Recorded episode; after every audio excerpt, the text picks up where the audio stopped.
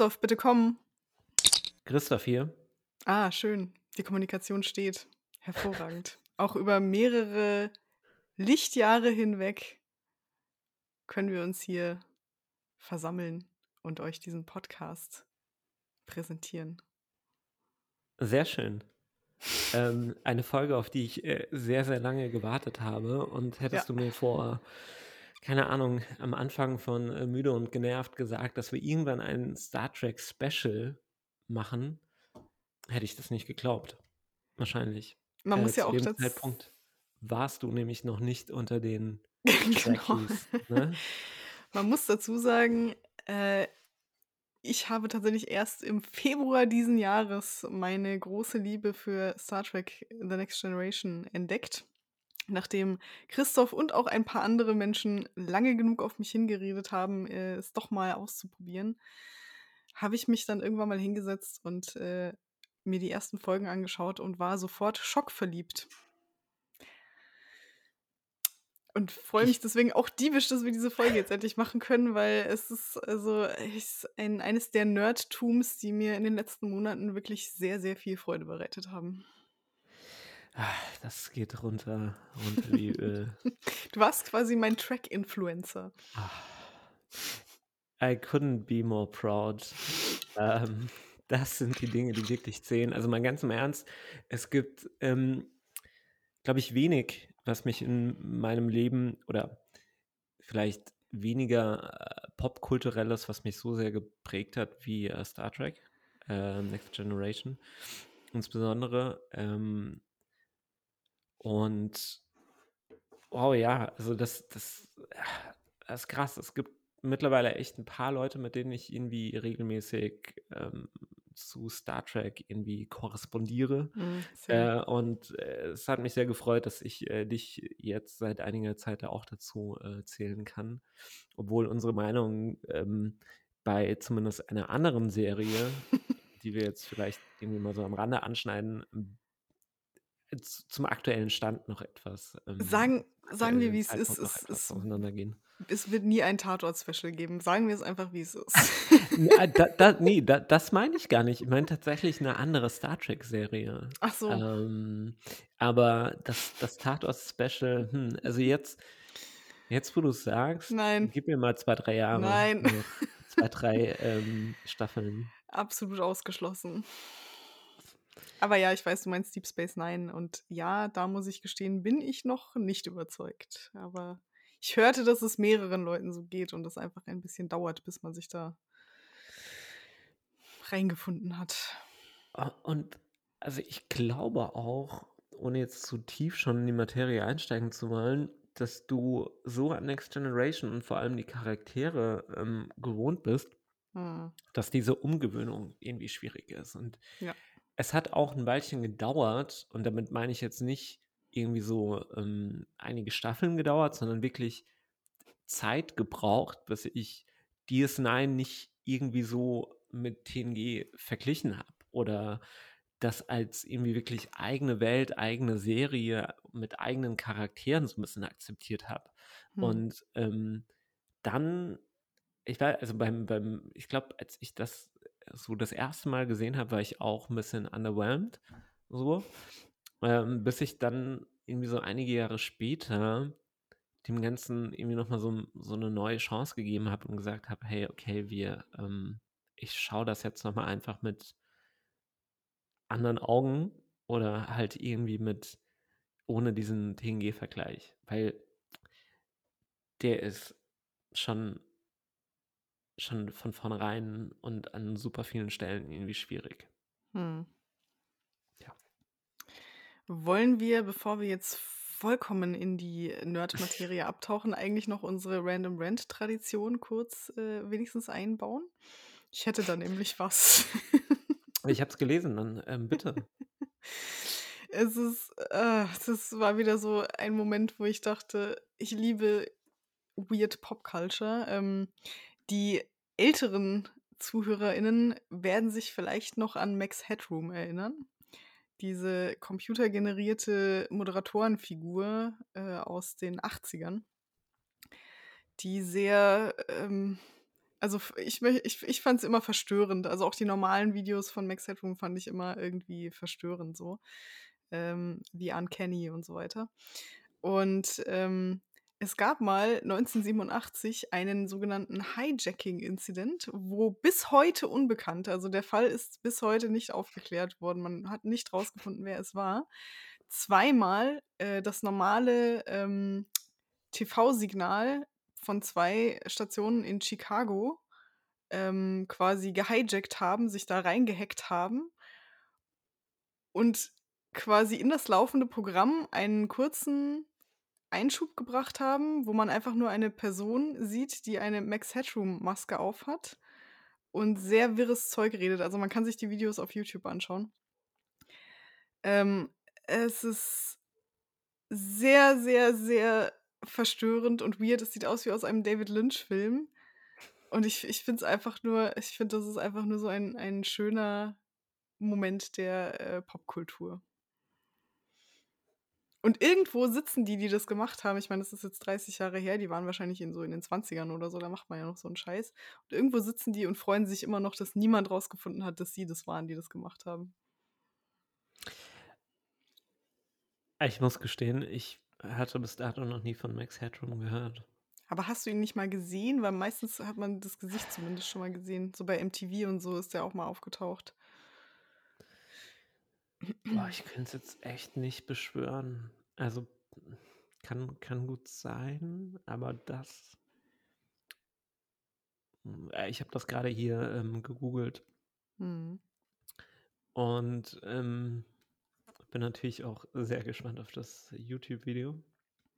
Also der, dieser komische blonde Telekom-Mann ist meiner Meinung nach eine Kopie von Max Headroom. Also den haben sie da so ein bisschen abgeschaut. Und an den können sich vielleicht noch ein paar erinnern. So Anfang der 2000er gab es auch einen computeranimierten blonden Telekom-Mann im Ich Fernsehen. in Marcel. Davis von 1 und 1. Kennst du den? Nein. Nein? Nein. ähm, der war doch so ein bisschen der, das Aushäng Aushängeschild von, von 1 und 1 und ähm, äh, der entsprechenden TV-Werbung. So, mein Okay. Name ist Marcel Davis, ich bin Kundenberater und ich empfehle Ihnen das. Aber war das eine echte Person oder war das auch eine Das war eine echte? Person, Also, ja. okay. Äh, ich finde nichts unter Telekom und blonder Mann. Ich glaube, er hieß irgendwie auch Tom Telekom oder irgendwie sowas. Also er hatte auch so, so einen dummen Namen, dieser Avatar. Warte. Hm. Auf jeden Fall ähm, liebe ich alles an deinem. Ah ja, Gefunden? Robert T. Online. Ah, Robert T. Online, ja. Hm. Ach du Scheiße. Robert T. Online, wie man ihn kennt und fürchtet. Ja. Also ich sag ja Uncanny Valley, das ist wirklich einfach nicht schön. Ich habe hier einen ähm, schönen, einen schönen Nachruf gefunden. Wer weint schon um Robert T. Online von Spiegel vom äh, 27.08.2003. Nie wieder soll Wow. Deutschlands wohl quälendste Werbung Augen, Ohren und Hirnzellen der Konsumenten malträtieren. Ja, es war Äh, Wenn schlimm. das mal kein schönes Zeugnis ist. Wow. Es war schlimm. Es war keine Okay, gute Zeit. das ähm, muss ich mir mal irgendwie anschauen. Puh, Hast, hast du denn einen Random Rant oder einen Random Fact? ich habe mir gerade überlegt, ob ich noch irgendwie so ein Star Trek Random Rant, ähm, ob mir da noch was einfällt. Also ich habe einen Random Rant ähm, über mich selbst, Mhm. genauer gesagt ähm, zu meinem Zeitmanagement, Hm. ähm, das quasi nur zwei Varianten kennt. Entweder trödeln oder hetzen. So Mhm. zwischendrin scheint es irgendwie nicht, nichts, also wirklich gar nichts zu geben. Heute, Mhm. heute früh schon wieder ähm, in das Ganze in Reinform ähm, aufgewacht, irgendwie ein bisschen gechillt, noch ziemlich viel Zeit, bis wir unseren Podcast aufnehmen wollten und dann irgendwann gemerkt, huch, jetzt ist es ja schon irgendwie eine Viertelstunde davor und zack, ich, ja, keine Ahnung, also äh, bin immer noch so unvorbereitet und, und überhaupt und zack, komme ich halt irgendwie in so ein, so ein stressiges Hetzen Mhm. und ähm, ich, ja, keine Ahnung, also ich, es geht anscheinend irgendwie nicht anders. So, Ja, Genau, also kann ich relativ gut nachfühlen. Also, ich habe das auch oft, dass dass dass es entweder in die eine oder andere Richtung aber so 'n Zwischending, so ein gemütliches, einfach mal irgendwas in genau in der richtigen Zeit machen, ohne Hektik und ohne Trödeln, das gibt's selten. Vielleicht hängt das aber auch damit zusammen, dass wir es einfach nicht merken, wenn es dieses Zwischending ist. Also Das kann auch sein. dass wir das gar nicht wahrnehmen, sondern dass wir einfach nur irgendwie wahrnehmen: Okay, wir trödeln grade oder wir hetzen, uns grade. Also, dass Mhm. das irgendwie so 'n so 'n Mental Bias ist, den du einfach dann wo du dann sagst: „Okay, die die den Durchschnitt, den bekommst du einfach nicht mit.“ Weil wenn ich Mhm. jetzt überlege so, es gibt den Durchschnitt bestimmt, aber es ist halt irgendwie verdammt häufig so, dass ich irgendwie hetzen muss, weil ich mir vorher zu viel Zeit gelassen habe. Ich beneide ja auch Menschen, die, wenn sie irgendwann nachmittags einen Termin haben, die Zeit bis dahin noch sinnvoll füllen können. Weil wenn ich um 3 einen Termin habe, befinde ich mich 3 Stunden vorher im Wartemodus. Ich kann da nichts ich kann Fühle nichts ich. groß anfa es ist so schlimm, oder? Es ist so schlimm. Ich sitze dann da, ich kann nichts wirklich anfangen, weil ich denke: „Ne, du musst ja dann demnächst, auch wenn's noch 3 Stunden hin sind oder so.“ Es ist grauenhaft. Deswegen, ähm, ich hatte bei meinem Nebenjob als, ähm, Kurierfahrer die Problematik, dass es entweder die Frühschicht gab, die um, keine Ahnung, 6:30 angefangen hat. Also, selbst für mich als einigermaßen Frühaufsteher viel zu früh. Mhm. Und, ähm, die Spätschicht um 13:00, 13:30 oder so Mhm. was, manchmal auch erst um 14:00. Und, ähm, anfangs hatte ich halt immer die Spätschicht gewählt, weil ich mir gedacht habe: „Ja, ausschlafen, dann kannst du irgendwie morgens noch was erledigen.“ Ja, Mhm. genau. Also, du hast ausgeschlafen und dann einfach oder bisschen Pustekuchen. länger geschlafen als sonst und, ähm dann halt einfach darauf gewartet, dass du zum Arbeiten gefahren bist, so Ja. ungefähr. Und, äh, ja, das also unschön. Na ja, Zeitempfinden wird ja auch dann später in der Folge noch mal eine Rolle spielen. Oh. Oh, yes. Ich habe jetzt überlegt, ob wir vielleicht, ähm, so allgemein, einsteigen mit wie ka also, ich habe es ja grad schon so 'n bisschen für mich angerissen, kann das aber ja noch mal 'n bisschen elaborieren. Wie kamen wir eigentlich zu Star Trek und was war so was war so der Moment, wo es uns reingezogen hat, wo wir gesagt haben: „Ja, das das finde ich cool. Das ist die Serie, die ich jetzt durchsuchten möchte.“ Kannst du dich da bei dir noch erinnern? Ja, bei dir ist ja schon bisschen länger her. Boah.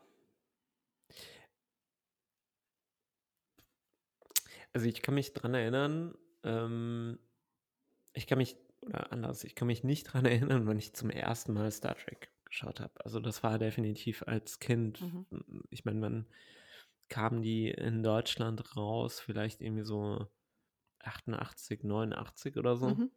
Ähm man kann auch überall die die Erstausstrahlungstermine irgendwie von den einzelnen Folgen nachlesen und so, also, wer das noch mal genauer wissen will. Ähm, und ich glaube, ich habe dann vielleicht so Anfang der 90er Jahre also, ich war bestimmt schon, ähm, in der Grundschule, also, dann halt eben so 92, 93 oder so, die ersten Folgen geschaut.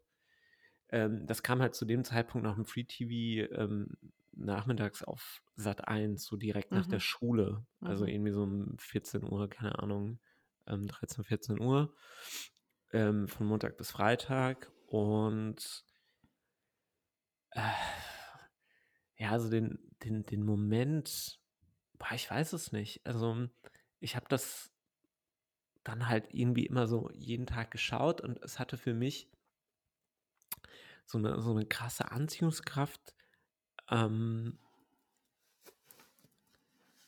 aufgrund so oder oder durch so 'ne Mischung von ich hatte auch 'n bisschen, ähm, Schiss in Anführungszeichen, also, so es war halt für so so 'n Kind irgendwie auch Mhm. schon, äh, nicht nicht, äh, irgendwie so 'ne also, du hast halt vorher irgendwie nur so Comics geschaut oder Mhm. irgendwelche Chip und Chap und und und keine Ahnung, Gummibären waren da whatsoever. Captain Baloo. Genau, also, irgendwie so super leichte Kost.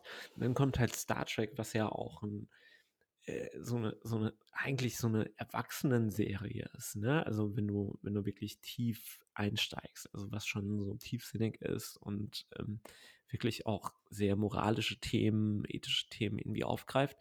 Aber ähm, für mich stand immer im Vordergrund, boah, es ist schon teilweise auch gruselig so. Ähm, Gerade in den, in den, in so ein paar Folgen, wo du, wo ich echt so, boah, wo, wo ich so teilweise nicht hinschauen konnte. Ich kann mich Mhm. noch an den, an den Tod von, von Tascha Ja erinnern in Mhm. der ersten Folge, äh, in der ersten Staffel, der, ähm, by the way, total sinnlos und total, ähm, Mhm. also eine echt gruselig schlechte Folge.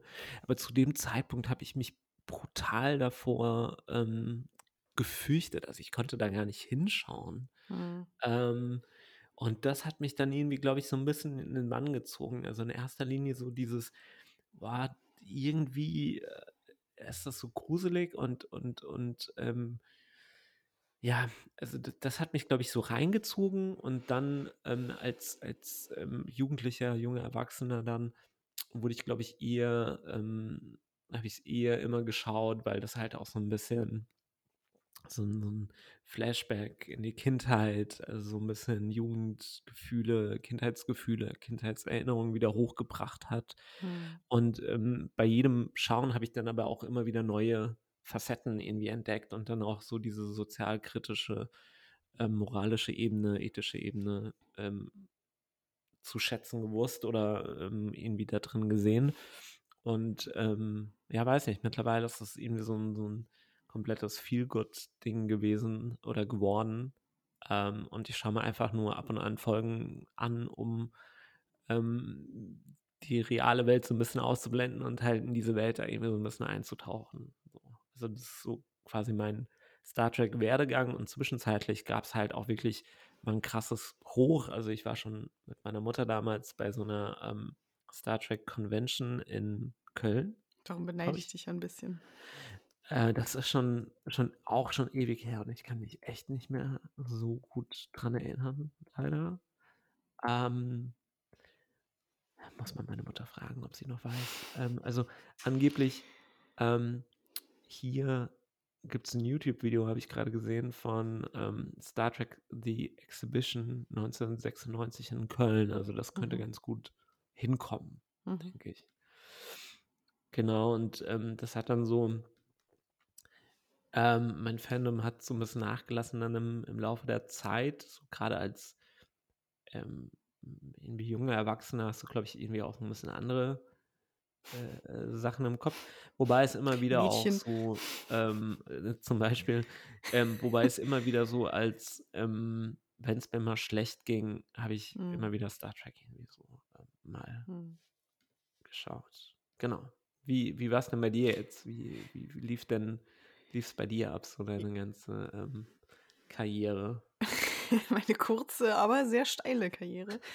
Ähm, ja, das ist witzig, weil du ja das diesen Punkt mit diesem Eskapismus und so dieses, ähm, ähm, Wohlfühl und, äh, Gegenentwurf, äh, zur vielleicht grade nicht so schönen Realität aufgeworfen hast. Und ich glaube, das war bei mir einer der Hauptfaktoren, weil ich habe es ja eben im Februar angefangen zu schauen, äh, wo ja dann auch, ähm, die geopolitische Lage noch mal ganz anders eskaliert ist. Wir erinnern uns. Und, ähm, habe auch sofort gemerkt, dass das für mich so 'n ähm, so 'ne Flucht ist, auch so 'n bisschen so 'ne Realitätsflucht und auch so 'n sich träumen in eine Zukunft und in eine Realität und auch in eine in einen Gesellschaftsentwurf, der mir so viel besser erscheint als die Realität halt leider. Ähm, das hat, glaube ich, sehr, sehr viel ausgemacht und dann, ähm, hat mich natürlich auch einfach so die dieses Storywriting reingezogen, die Charaktere, der Humor, der teilweise wirklich Mhm. großartig Mhm. ist. Ähm, auch die Art, wie sie dann immer wieder echte physikalische Sachen da irgendwie reinge ich nicht alles, manches ist auch Humbug, aber manchmal haben sie auch wirklich echte physikalische Geschichten da irgendwie reingebracht, was ich als Astro-Nerd ja irgendwie dann auch wiederum ganz cool fand. Ähm, und so hat mich das dann irgendwie nach 'n paar Folgen also, die allerersten Folgen waren so 'n bisschen, hm, aber die sind halt auch noch so, ne? Das ist so da müssen sie ihren Groove noch finden. Es ist auch alles so vom Look her noch so sehr mittlere 80s, ähm, Mhm. sehr, sehr, also auch allein das Make-up und so ist teilweise und über die Kostüme von Troy brauchen wir gar nicht reden. ähm, also noch so ein bisschen gewöhnungsbedürftig, aber es ist ähm, wie bei meiner Lieblingsserie Buffy. Also es, du, du merkst von der ersten Folge, dass da was ist, also dass das was hat, dass da irgendwie, da, Mhm. da steckt mehr drin. Das ist nicht irgendwie just another stupid Sci-Fi-Series. Und das hat mich total angesprochen. Und das war dann wirklich so in den letzten Monaten, dass es, äh, also ich habe ja die, die sieben Staffeln fast komplett durchgeschaut. Ich habe mal so einzelne Folgen ausgelassen, wo ich wusste, okay, das sind so Standalone-Episodes, die ich jetzt nicht brauche. Ähm, aber ich habe wirklich mich teilweise schon gefreut, so nach der Arbeit heimzukommen und dann erstmal ein, zwei Folgen Star Trek zu schauen. Das war so mein, mein Feierabendritual dann irgendwie auch. Und ähm, ja, also ich glaube, das, das war so meine Genese an der Stelle und habe halt auch gemerkt, wie, also das war für mich das schönste Erlebnis irgendwie, ähm, als ich mich dann als Trekkie geoutet habe, in Anführungsstrichen, habe ich auf einmal festgestellt, wie viele Menschen in meinem Umfeld, wo ich es teilweise gar nicht wusste, auch Trekkies sind. Also zwei Kollegen von mir beispielsweise, wo ich gar nicht wusste, dass die was damit am Hut haben, mit denen unterhalte ich mich jetzt auch über Star Trek. Ähm, dann noch so zwei, drei Bekannte, wo ich auch nicht wusste, dass die Trekkies sind. Es ist so, man, man wird so Teil von so einer großen Familie irgendwie. Und äh, egal, ob du jetzt gerade quasi neu dazu gekommen bist oder schon seit 20 Jahren, es sind alle irgendwie wahnsinnig offen und es ist auch nicht so dieses Gatekeeping, was es ja bei anderen Fandoms dann irgendwie gibt. Also dieses, hä, du kennst es ja erst seit einem Jahr, du bist ja gar kein echter Fan. So, so und das habe ich aber so tatsächlich gar nicht erlebt. Und ähm, das finde ich irgendwie, das finde ich irgendwie toll, dass das so, ja, so ein, so ein familiärer, so eine familiäre Community irgendwie ist an Fans, die sich da drum spinnt. Ich glaube, das ist auch noch mal so eine so 'ne andere Perspektive des Eskapismus. Also, dieses, Mhm. ähm ja, ähm, äh, auch auch auch diese Gemeinschaft ist irgendwie eine Form von von Eskapismus. Also, ähm, man man, äh, teilt irgendwas und, ähm, das Ganze, äh, steht dann irgendwie so ein Stück weit über oder vielleicht eher vielmehr, ähm, neben der Realität, so. Mhm. Also, man man man teilt sowas und und da steht halt eben das im Vordergrund und das ist dann irgendwie auch so eine Art Flucht in so eine in so eine Art Gesellschaft, in der was anderes irgendwie wichtiger ist als so das, was man normalerweise in der Realität erlebt, Mhm. irgendwie Leistungsgesellschaft, Leistungsdruck, keine Mhm. Ahnung, ähm, Social Pressure und das gibt's halt da in der Form nicht Mhm. oder nicht so sehr und, ähm, das ist auch irgendwie so eine Flucht, obwohl ich sagen muss, dass ich, ähm das immer eher so ein bisschen als mein Ding begriffen hatte und irgendwie auch nicht so gerade in meiner Jugend, ähm, meiner Kindheit nicht so wirklich, ähm, Freunde hatte, die das irgendwie mit denen ich das teilen konnte, weil du hast Mhm. damals halt so ein bisschen als ja, zu den zu den Nerds gezählt oder es war halt eigentlich nicht cool, Star Mhm. Trek zu schauen. Ähm, das haben halt eher so ein bisschen die Uncoolen gemacht und, ähm, zu dem Zeitpunkt ist halt auch sowas noch mal 'ne ganz hat sowas was noch mal 'ne ganz andere Bedeutung als jetzt irgendwie heute im Erwachsenenalter. Mhm. Da, ähm, willst du das auch vielleicht nicht dann zugeben, dass du, äh, Star Trek schaust oder ein Star Trek-Fan bist sogar, so.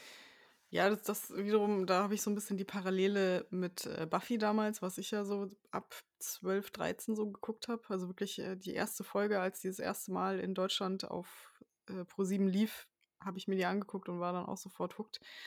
Und das war auch eher so: „Hä, was ist denn das für eine Scheißserie, äh, mit Vampiren?“ und keine Ahnung. Die ganzen anderen Mädels haben dann halt so Melrose Place oder irgendwie so 'n Kram geguckt, halt so diese typischen, äh, soapy Teen-Geschichten so. Und dann hatte ich aber auch eben eine, äh, Freundin damals in der Parallelklasse, die auch, äh, Buffy-süchtig war und dann haben wir das halt oft zusammen geguckt und, ähm, uns irgendwie ausgetauscht und das ist also, das ist einfach total schön, irgendwie jemanden zu haben, mit dem man diese Begeisterung dann so teilen kann. Mhm.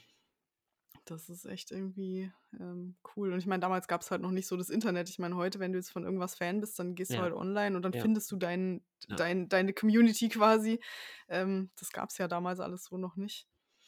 aber ja, kann ich, kann ich nachempfinden, so ein bisschen.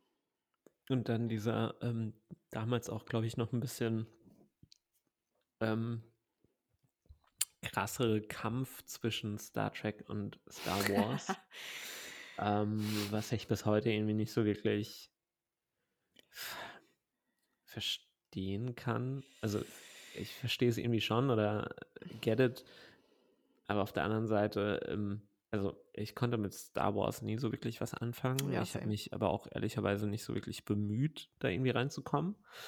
Ähm, aber dieses so, ja, Star Trek oder Star Wars, ich so, naja, schon Star Trek für mich so, aber also fragst du jetzt nach meinem persönlichen Urteil oder irgendwie, was, was ist besser? Und ähm, ich kann zu Star Wars halt irgendwie gefühlt gar nichts sagen. So, also, Ja, das Ding ist ja auch, dass es eigentlich kein guter Vergleich ist, weil Star Trek ist Science Fiction und Star Wars ist Fantasy. So, also es sind eigentlich hm, zwei mhm, komplett verschiedene Genres. Ähm, mhm, ich persönlich kann mit Star Wars auch nicht so viel anfangen. Ähm, ich habe damals halt die, die alten Filme natürlich geguckt und dann halt auch die neuen drei Episoden. Ähm, die fand ich cool, also zumindest die, die Episode 3 fand ich cool, so, aber das hat bei mir nie so ein, eine Begeisterung ausgelöst wie Star Trek. Also ich kenne aber auch hm. Leute, die von beidem total Fan sind. Also auch das gibt es Ja, nicht so, dass das Ja. mutually exclusive ist oder so. Aber wie gesagt, es sind zwei grundverschiedene ähm, Ansätze irgendwie. Vielleicht ist aber auch das, was mich so ein bisschen gestört hat, dass es immer so dargestellt wurde, als könntest du nur eines von beidem irgendwie akzeptieren mögen oder was auch immer oder schauen oder als Hm. würde sich das wirklich ist wie mit ausschließen. Buffy und Charmed. Äh, Ist das so? Ja, es war Also, schon auch so. Also bei, bei uns damals war es so, dass die, die einen haben Buffy geschaut und die anderen haben Charmed geguckt. Und ich weiß aber, inzwischen gibt es auch Leute, die beides geschaut haben. Ich mochte Charmed nie. Aber ähm, ja, also es schließt sich jetzt auch nicht gegenseitig aus. alright. Wieder was dazugelernt. ja, was wahnsinnig Wichtiges vor allem. Ja, äh, so, was, was, ähm, Wollen wir? wir. Ja, genau, ich, ich wollte Oder wo gerade. wollen wir hin? Ich, ich wollte, ich wollte gerade fragen, ob wir, ähm, ob wir direkt mal ein bisschen tiefer und mehr ins, ins Detail einsteigen, indem wir uns mal die einzelnen Episoden, also jetzt nicht alle 5000 Episoden, die es gibt, aber äh, mal so episodenweise das Ganze so ein bisschen angucken, ähm, weil ich habe mir dann mal so ein bisschen überlegt, es gibt natürlich die, die Highlight-Episoden, so einfach die besten, die, die, wo irgendwie Writing, äh, Idee und so alles irgendwie stimmt. Dann gibt es sehr seltsame Episoden, wo man so oder so dazu stehen kann. Und dann gibt es sehr schlechte Episoden, zum Glück nicht ganz so viele, aber ich finde, auch über die könnten wir mal sprechen. Äh, Wegen mir hätten wir auch über jede äh, einzelne der Ja, mhm. 178 Ich Folgen versuche, ich, irgendwie gucken können, äh, äh, sprechen können. 170 sind es, ich wollte nämlich gerade meinen Kopf aus. 178 Um laut. Gottes Willen. Es gibt, und das vielleicht nochmal so am Rande, es gibt den sogenannten deutschen Star Trek Index. Mhm. Äh, StarTrek-Index.de. Das ist eine Webseite, die ist ähm, vom, vom, vom Design ähm, in den, sagen wir mal, Anfang der 2000er stehen geblieben. Mhm. Dennoch, und ich kann dir nicht mal sagen, warum, nutz, komme ich immer mal wieder auf sie zurück. Also sind deutsche Rezensionen von, von allen Folgen, von allen Mhm. Serien irgendwie äh, drauf. Und ähm, es ist es ist halt in, in, in seiner, ähm, es ist so straightforward, also es gibt einfach nur Hyperlinks, blaue, und es gibt Tabellen mit den einzelnen Folgen, ähm, Mhm. mit der deutschen und der englischen Folgenbezeichnung oder äh, mit dem Folgentitel und dann gibt es eine Bewertung. Und äh, die Bewertung ist in Form von ähm, den Rang, ähm, Abzeichen Ja. quasi äh, äh, vorgenommen oder ähm, kodiert. Mhm. Ähm, 6 ist das höchste und 0 ist das niedrigste. Mhm. Ähm, und das ist wirklich die Seite, die ich immer wieder aufrufe, wenn es darum geht, hey, welche Folge findest du am besten? Ähm, dann gehe ich das in mir, gehe ich die einzelnen Staffeln nochmal durch. Mhm. Und ich glaube, es liegt einfach an der Reduziertheit, an der, äh, ähm, an dem straightforward äh, Ding an diesem straightforward äh, Layout dieser Seite, dass ich dahin immer wieder zurückkomme und dann irgendwie mal so die Folgen durchgehe. Das Ja, ansonsten ist ja ansonsten ist ja Memory Alpha Genau. quasi die die Ja. Ressource für all things Star Trek. Gibt's ja, glaube ich, auch 'ne deutsche Variante zu. Ja. Ähm, und das ist halt schön, weil das wirklich so 'n Inventar ist von allem. Also, du kannst da wirklich jeden Begriff, der jemals irgendwo in der Serie gefallen ist, äh, nachgucken. Das ist schon und dass sie's Memory Alpha genannt haben, ist natürlich auch irgendwie sehr, sehr cute. Hast du's, ähm, das Star Trek Wiki so gesehen? Mhm. Ähm die deutsche Seite ist wirklich nicht, ähm nicht so Gut. umfangreich. Okay. Also, ich bin immer die, auf der ähm englischen. ja, genau. Und, ähm, also, was was da mein mein, ähm, Lieblingsbereich ist eigentlich, ist, ähm es gibt ja auch zu jeder Folge dann 'ne eigene, äh, Unterseite. Und, ähm, darunter gibt's dann irgendwie so Trivia. Und, Mhm. ähm, da ist das keine Ahnung, das habe ich mir zu jeder Folge, Mhm. ähm, hundertprozentig, äh, Mhm. durchgelesen und manchmal checke ich sogar, ob's irgendwelche Updates gab oder keine Ahnung. Und, äh, das ist einfach so der der Inbegriff, ähm, des Rum Rumnerdens und, äh, sich irgendwie in dieser Welt verlieren, für mich Ja. zumindest.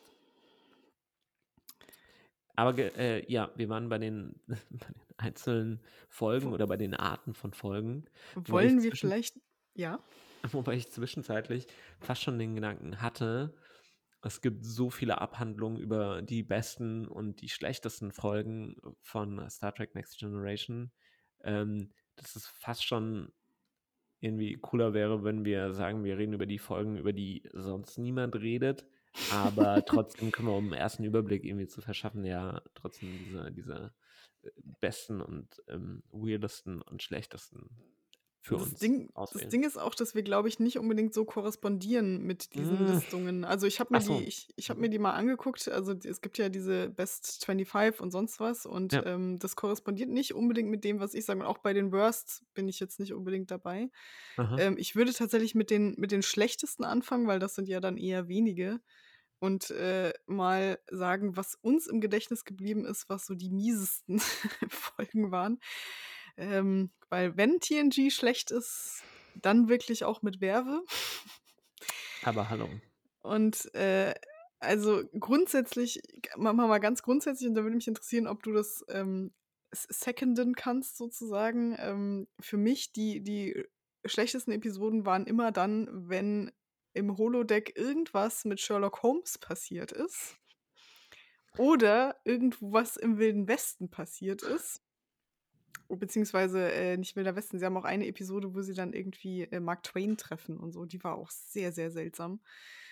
Ähm, und jede Episode, wo ähm, und da gibt's ja wirklich mehrere von, wo Deanna Troi sich in irgendeinen Alien Ambassador verknallt und dann natürlich irgendwas Schlimmes passiert. Das sind so meine meine grundsätzlichen das ist so die eine eine Kategorie an Folgen, wo ich sage: „Ne, Leute, da bin ich raus.“ Ähm Aber vielleicht bist du ja Western-Fan, ich weiß es nicht. Ja, ich mag Western tatsächlich ganz gerne. Ich bin jetzt kein großer Fan davon, aber ich habe nichts gegen diese, ähm, Folgen mit irgendwie Western-Anleihen, wobei es gibt auch nicht so viele, wenn ich mich Ich erinnere. glaube 2 oder so. Es gibt halt die, ähm Fistful of Datas und Genau, noch eine. richtig. Die wiederum ja jetzt eigentlich auch nur also, wo wo ja dieses Western-Ding nur eingebunden ist, weil's halt irgendwie noch 'ne Hom Holodeck-Simulation braucht, wo halt noch mal Datas irgendwie vorkommen. Mhm. Ähm ansonsten, ich muss sagen, ich finde dieses Sherlock-Holmes-Geschichten nicht so schlecht. Okay. Ähm, vor allem nicht die, ähm dann im weiteren Verlauf, wo, ähm, auch Moriarty, äh, zurückkommt und dann so 'n bisschen als, ähm na ja, er wurde halt quasi programmiert, 'n 'n 'n 'n eigenständiges Wesen zu sein und man sich da eher also, da steht eher so 'n bisschen die Frage im Vordergrund, ab wann ist auch so was wie 'n Hologramm Mhm. irgendwie lebenswert in Anführungszeichen oder Okay. mehr als nur ein Hologramm so. Und, ähm ja, mal abgesehen davon war das halt immer für mich auch als, als Kind in Anführungszeichen so ein bisschen so ein bisschen gruselig da auf dem Holodeck und Sherlock Holmes und irgendwie äh, ähm, deswegen, ich glaube, ich sehe das teilweise noch so ein bisschen mit so einem kindlichen Auge da Mhm. auch und ähm, finde die Folgen schon aus dem Grund irgendwie ganz nett. Also ich würde sie jetzt auch nicht zu den Highlights zählen, aber das wäre für mich, ich kann sie schauen. So. Wohingegen gerade einige Folgen so aus der ersten und zweiten Staffel, ähm, die sind schon auch auf einem inhaltlichen Level echt schlecht. Also zum Mhm. Beispiel Angel One, ich weiß nicht, ob du die Oh, überhaupt gesehen ja, ja, hast, ja, ja. wo Wesley in so eine in so 'n in so 'n umzäuntes Gartenstück fällt und dann eigentlich, ähm äh, verurteilt wird. Also, ich weiß gar nicht, ob er ob er sogar auch zum Tode verurteilt wird oder so. Generell Wesley-lastige Episoden auch immer Auch schwierig. sehr, ja, also diese Mhm. die oh, ja, absolutely. Ähm und was halt sogar auch fast schon fragwürdig oder, ähm, auf noch mal 'nem ganz anderen Level unangenehm ist, ist, ähm ich habe es schon Code of Honor Code of Honor. Das ist, glaube ich, die vierte Folge oder so in der ersten Staffel, Mhm. ähm, wo halt wirklich auch rassistische, äh, ähm ja, Vorurteile oder rassistische Züge irgendwie so drin sind. Also, da Ist geht's das um das so mit den 'ne Ferengi? ne, Ne, das okay. ist, ähm, so 'ne ähm, ja, so 'ne so 'ne Spezies, die 'n relativ, ähm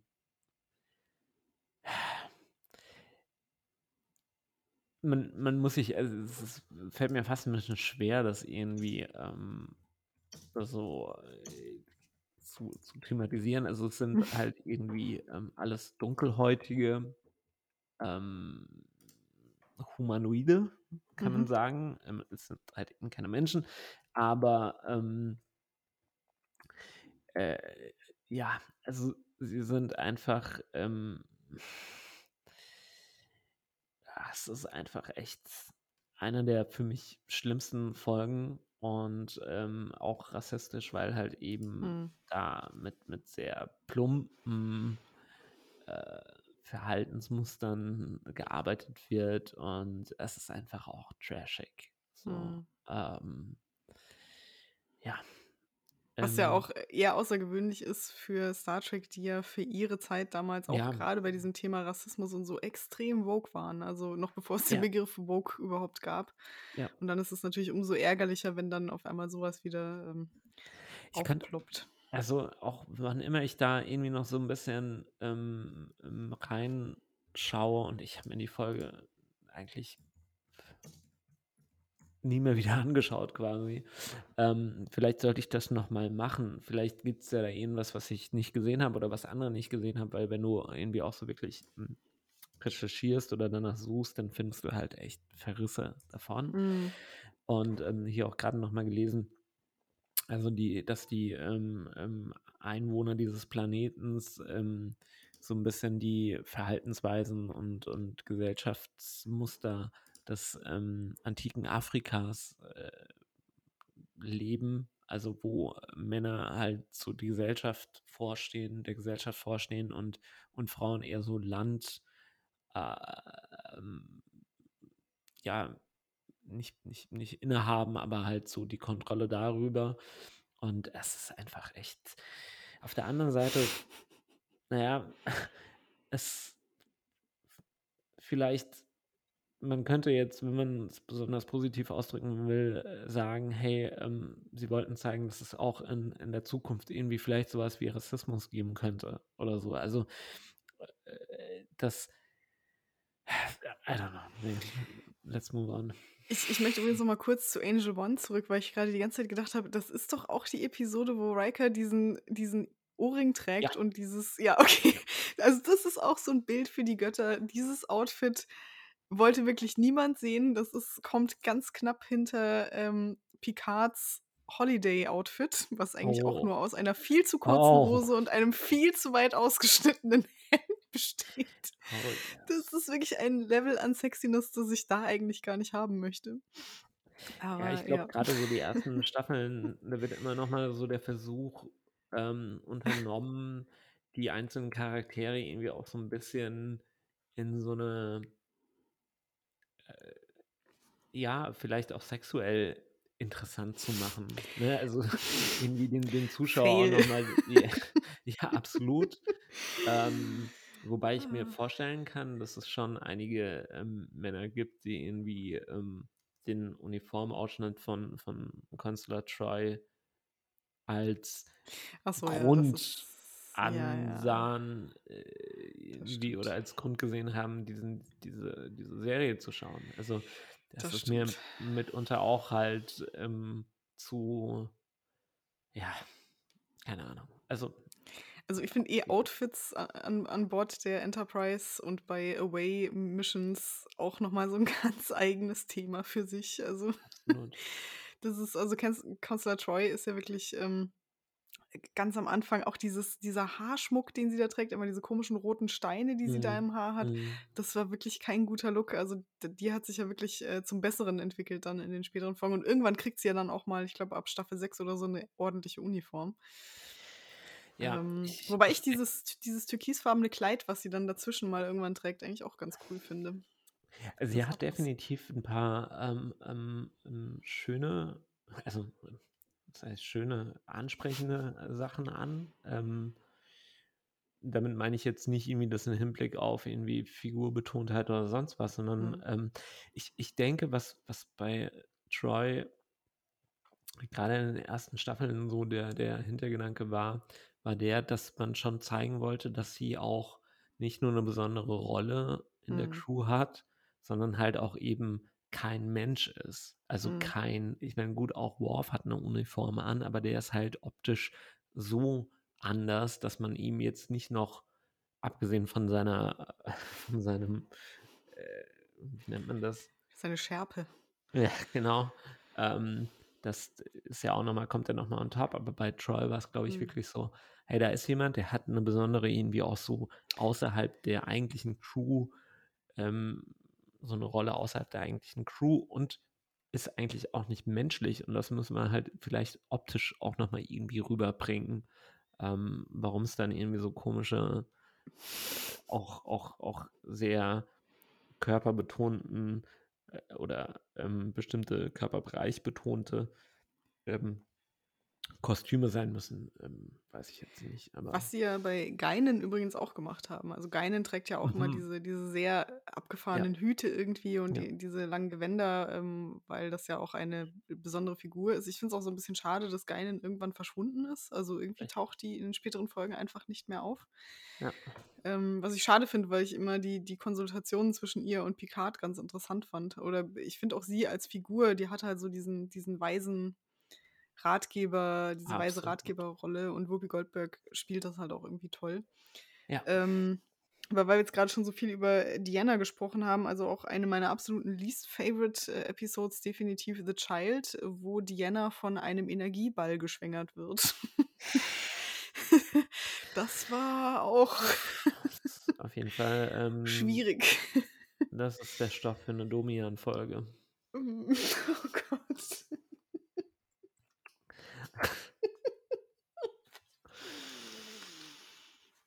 Ah, ja, da hätten wir aber auch noch eine andere Episode, die bei Domian reinpassen würde und ich glaube, du ahnst schon welche. Auch eine Folge, die ich definitiv, ähm, vielleicht nur ein oder zweimal geschaut habe. Ich habe sie nur einmal gesehen und muss sagen, das war die absolute Maximalzahl, in der man diese Folge sehen sollte. Es geht natürlich um Ronan. Die Episode, in der sich Beverly Crusher, die ich ansonsten wirklich sehr schätze in einen ich ich Ah, finde die cool, ja. Okay, okay, in einen Lampengeist verliebt und auch mit diesem Lampengeist Sex hat. Und liebe Leute, wenn ihr das sehen wollt, wie das damals CGI-mäßig umgesetzt wurde, ich kann euch sagen, da erwartet euch Großartiges. Oh ja, also, wenn man das aus Das der, äh, ist Brille betrachtet, aus der Perspektive sieht, dann, äh, hat das ja schon 'ne gewisse Qualität. Vor allem ein Lampengeist, mit dem schon ihre Großmutter rumgemacht hat, das möchte ich auch noch mal kurz einbringen. Also, das war wieder so 'ne Folge, wo ich dachte: „Okay, das ist so einmal im Jahr trinkt der gesamte Writers Room einfach 'n bisschen zu viel Schnaps und, keine Ahnung, nimmt LSD und dann kommt so was dabei raus.“ Es ist definitiv kein Highlight, wobei ich sagen muss, auch als Kind fand ich die, ähm, Folge aufgrund ähm, ihrer Gruselelemente ganz Mhm. sehenswert. Also, damals war's mir egal, ob das irgendwie was heißt Sinn macht oder ob das irgendwie 'n bisschen strange ist. Ähm, da machst du dir halt natürlich auch nicht darüber Gedanken, ne, so Mhm. Sex mit 'nem Geist. Da waren eher so diese Gruseleffekte willkommen, ne? So dieses Das stimmt, ja, Hass mit der Großmutter dann noch im Sarg Genau, und so, ja. genau, genau. Also, das aber also, müssen wir nicht drüber reden. Das ist auf jeden Fall eine kein kein großer Moment so von Star Trek. Ne. Haben wir sonst noch was im Bereich Worst of? Ich überlege auch grad schon, ob mir noch irgendetwas einfällt. Also, ich meine, es gibt einfach so 'n so 'n paar Filler-Episoden, Ja, ja, die sind einfach die ja. sind einfach die schaut man und dann vergisst man sie auch ganz schnell. Die sind aber nicht so schlecht, dass sie einem deswegen in Erinnerung bleiben würden.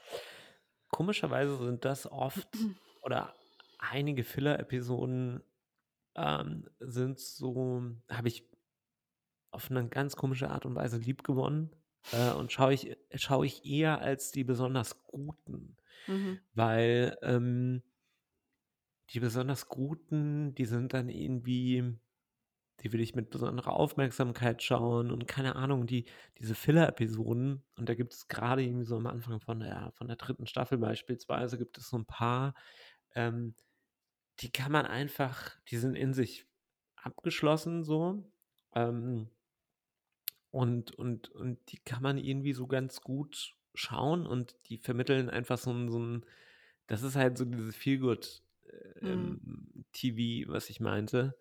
Ähm, die die regen dich nicht auf, die keine Ahnung, das ist einfach so 'n bisschen so diese Atmosphäre. Du du du Ja. verlierst dich in dieser positiven oder in dieser Atmosphäre auf der Ja. Enterprise, auch auf diesem Schiff. Ja. Und, ähm, das muss ich sagen, funktioniert bei mir irgendwie bei diesen Filler-Episoden meistens, ähm, am besten schon fast. Quasi die Lavalampe unter den Also, sozusagen, ja. Ähm, wollen wir dann jetzt zu den Highlights übergehen? Oder wollen wir erst die seltsamsten Episoden aufzählen? Oh ja. Lass lass vielleicht die seltsamsten einschieben. Okay, ähm, ich habe ja immer überlegt, wenn ich jemanden wirklich komplett verwirren möchte, der mit Star Trek gar nichts zu tun hat und nicht weiß, worum es geht Mhm. dann glaube ich, wäre als beste Episode für den Einstieg Phantasms. Nämlich diese Mhm. Episode, wo Data aus irgendeinem Grund, äh, ganz Ah ja. komische Visionen hat. Ja. Ja. Und das war wirklich so 'ne Episode, wo ich auch dachte so: „Okay, äh, wo bin ich hier?“ Ja. Ich sage nur Troy Cake. Wow.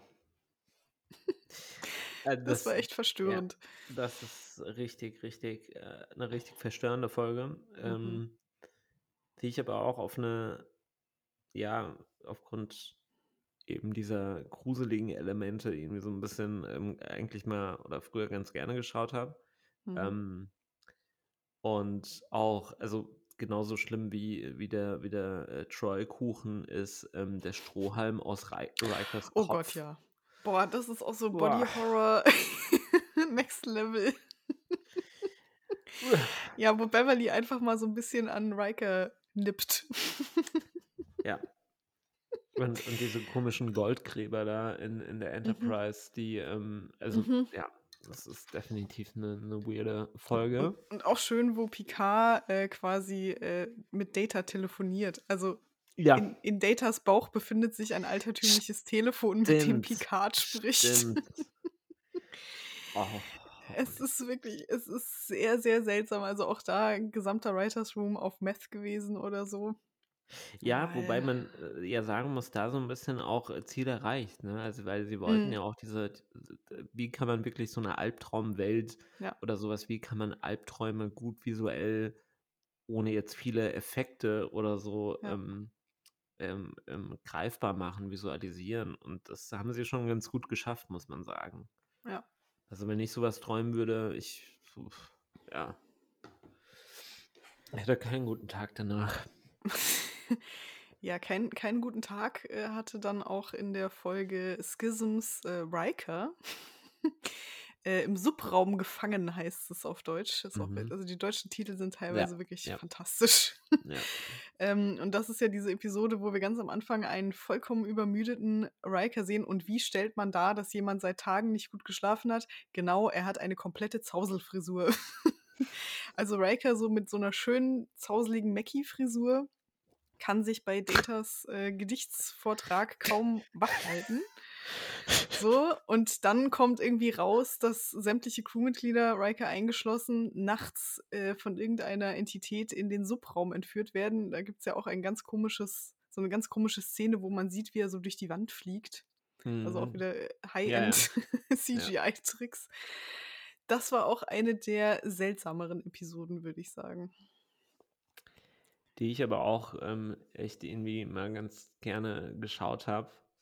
Mhm. Ähm, eben also zum einen finde ich diesen diesen Moment, in in dem Riker quasi einschläft auf auf Mhm. Datas Gedichtlesung wahnsinnig witzig und wie Mhm. wie er von von Troy geweckt wird und dann irgendwie anfängt zu klatschen und, ähm und, ähm aber auch halt diese diese Gruselelemente. Es gab gab so 'n paar Szenen, die, äh, irgendwie 'n bisschen, wie soll ich sagen äh, merkwürdig sind. Also, ähm ja, merkwürdig ist, glaube ich, alles an der Folge, aber, äh, irgendwie noch mal auf 'nem anderen Level merkwürdig, nämlich, ähm, wo sie da im Holo Holodeck stehen und diesen Tisch rekonstruieren, auf dem Mhm. sie sich irgendwie befinden in Mhm. im dann im Subraum. Genau, sie werden Und ja da so operiert oder ge geprobt oder genau, so, so ganz genau. weird irgendwie. Mhm. Und auch wieder musste so 'n random Crewmitglied muss muss daran glauben, so. Also, das ist ja auch so so 'n wiederkehrendes Motiv in den, ähm in den Folgen, dass halt du davon ausgehen kannst, wenn so 'n random Crewmitglied bei 'nem Außenteam dabei ist, dass es auf jeden Fall sterben wird. So Red was das Shirt, Red ja, Shirt. äh, genau. Da der oder das Red Shirt, ähm, ja, genau. Aber Und äh, jetzt hatte ich noch irgendwie so einen Gedanken zu, äh, Schisms. Ähm, ja, die Effekte sind halt teilweise auch mies, Mhm. aber, ähm trotz allem finde ich's irgendwie so ganz ganz, ähm irgendwie 'ne ganz witzige, in Anführungszeichen, ähm äh, Folge, ja. Ich überlege gerade, welche Episode ist das eigentlich, wo die Enterprise quasi, ähm, äh, so physisch durcheinandergebracht wird, wo man da gibt's so eine Szene, wo man so 'n einfach nur so 'n Oberkörper von so 'ner, äh, Offizierin sieht, die quasi von der Enterprise Ähm. durchteilt wurde. Also, das ist wirklich auch so äh, sehr sehr verstörendes Bild. Und ich frage mich grade, welche Episode das eigentlich war. Ähm, das ist 'ne gute Frage, weil ich immer wieder Ich müsste mal gucken. Ist das nicht sogar The Offspring? Also, äh, die Folge, in der Data, Mit dem ähm Kind? Echt? hm es ist irgendwie und ich glaube, das ist das Merkwürdige, es ist so 'ne Nebenstoryline in der Folge, in der es eigentlich um nicht was anderes geht. Also, es hängt schon zusammen, aber es ist nicht direkt Wie kommen wir da jetzt drauf? Also, Ich ich wie versuche wie finden wir das jetzt googeln. raus? Ich versuche es grade zu googeln. Ähm ähm Durchtrenntes Crewmitglied? Nein. Ja. Ah, Torso. Mal Crew member cut in half. Irgendwie. Ah! That one scene with the female crew member yeah. sinking through the floor. There was that one scene in Star Trek: Next Generation episode In Theory, where LaForge and 2 red shirts walk through the corridors. The one red shirt turns into a different corridor, and after a scream, the others find her sunken into the floor. Okay, ich schaue Ähm grade. Was war denn da noch mal der Plot? äh, der Plot war, dass sich Data verliebt hat. Ich wusste ich wusste, dass es eine, Ah. ähm, Data-Folge ist. Aber ich wusste nicht mehr, ob das The Offspring, Data Stay oder, ähm, In Theory Mhm. ist. Und, äh, das Komische, äh, an an diesen Data-Folgen, an diesen 3 Ach genau, die die diese dunkle Materie. Mhm. ja, genau. Das war da da sind sie irgendwie durch dunkle Materie fliegen sie und das, äh, sorgt dafür, dass quasi die Enterprise verzerrt und dann auf einmal Genau. sich wieder an Stellen materialisiert, wo sie nicht sollte und dann kommt so was bei raus. Ja, stimmt. Mann, das war auch scary. Das war definitiv scary, ja. Also, wie ich das gefunden habe, natürlich durch einen Reddit-Beitrag. Wo sonst? Und die Frage damit verbunden: „Does anyone know how the scene was made? Was the actress put into the floor with her upper body going through the openings in the carpet, or Ja, was ich it glaube, das some das war sort of einfach 'n editing trick which was done after filming?“ Ne, ich glaube, das war einfach 'ne Stage. Also, die haben die da einfach durch so 'ne Holzplatte wahrscheinlich gehängt und dann halt diese diesen Gang nachgebaut oder so. Also, es wirkte nicht CGI'd. Aber gut, ich kann's jetzt nicht sagen, vielleicht war's auch CGI. Wir werden's nie erfahren im Zweifelsfall.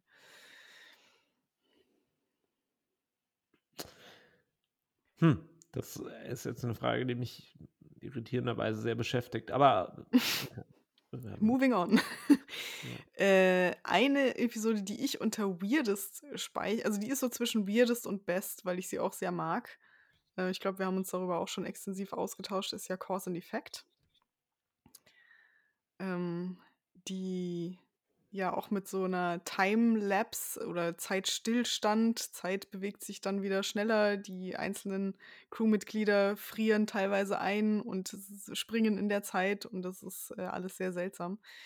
Ähm, die würde ich auch unter weirdest verbuchen, vor allem wegen Picards sehr verstörendem Lachflash an einer Stelle.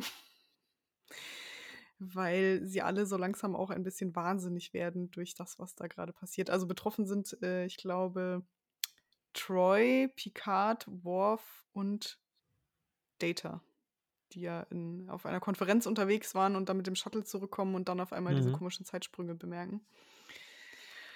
Das war auch eine eher schräge Episode in meinen Augen.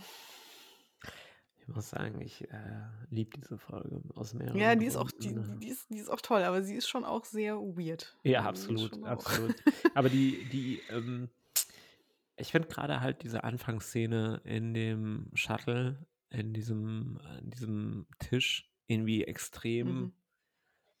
Wie soll Mhm. ich sagen, authentisch oder so. Also, Mhm. irgendwie hast du so das Gefühl, du du du siehst die Charaktere bei einen bei einer der der wenigen Szenen, wo's nicht so also, wo's so um persönliches Empfinden geht, ne? Mhm. Also, sie berichten irgendwie davon, wie's war auf dieser Konferenz und, Mhm. Das war ähm langweilig. genau und und und lachen so 'n bisschen und das das das sehr viele Charaktere sind sonst halt grade Picard halt super ernst und grade Picard bekommt man selten irgendwie bei so keine Ahnung, so casual, äh, Mhm. Gesprächen irgendwie Mhm. mit ähm, es hat meistens irgendwie so 'n Tiefgang und da erzählt er halt irgendwie mal so, wie einschläfernd und langweilig Mhm. das war und hat irgendwie mal so als da spürt man so, okay, das ist die Person Jean-Luc Picard, die da spricht und jetzt nicht unbedingt Captain Picard. Mhm.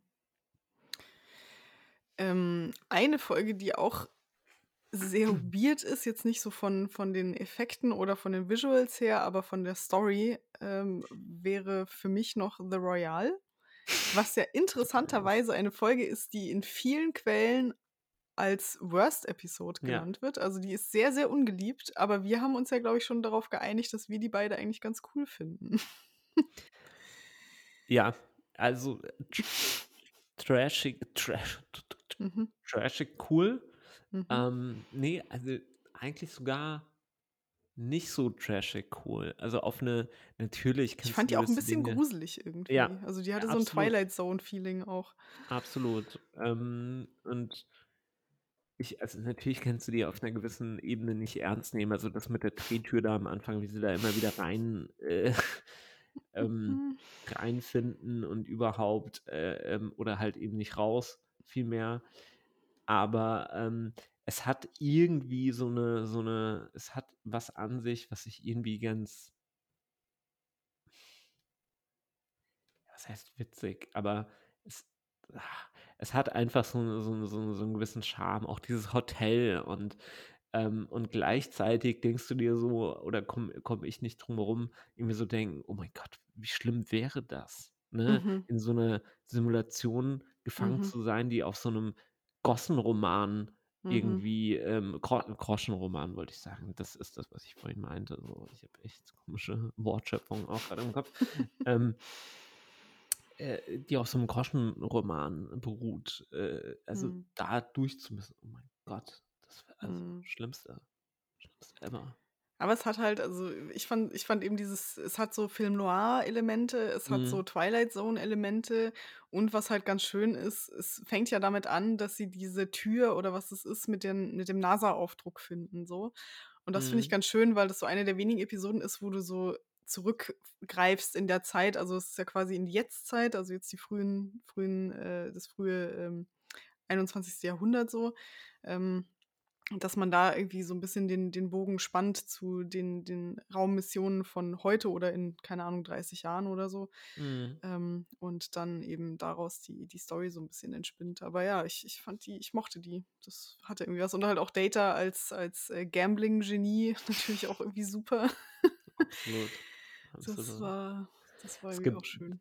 einige witzige Data-Momente da in der in der Folge. Mhm. Ähm, auch generell eigentlich, wenn es hat immer 'n bisschen Potenzial, wenn Data mit, ähm, irgendwie früheren menschlichen, äh, Ja. oder, keine Ahnung, mit früheren Epochen in Verbindung kam Mhm. oder gekommen ist, dann das hat immer so 'n bisschen Comedy Potential gehabt und, äh, ja.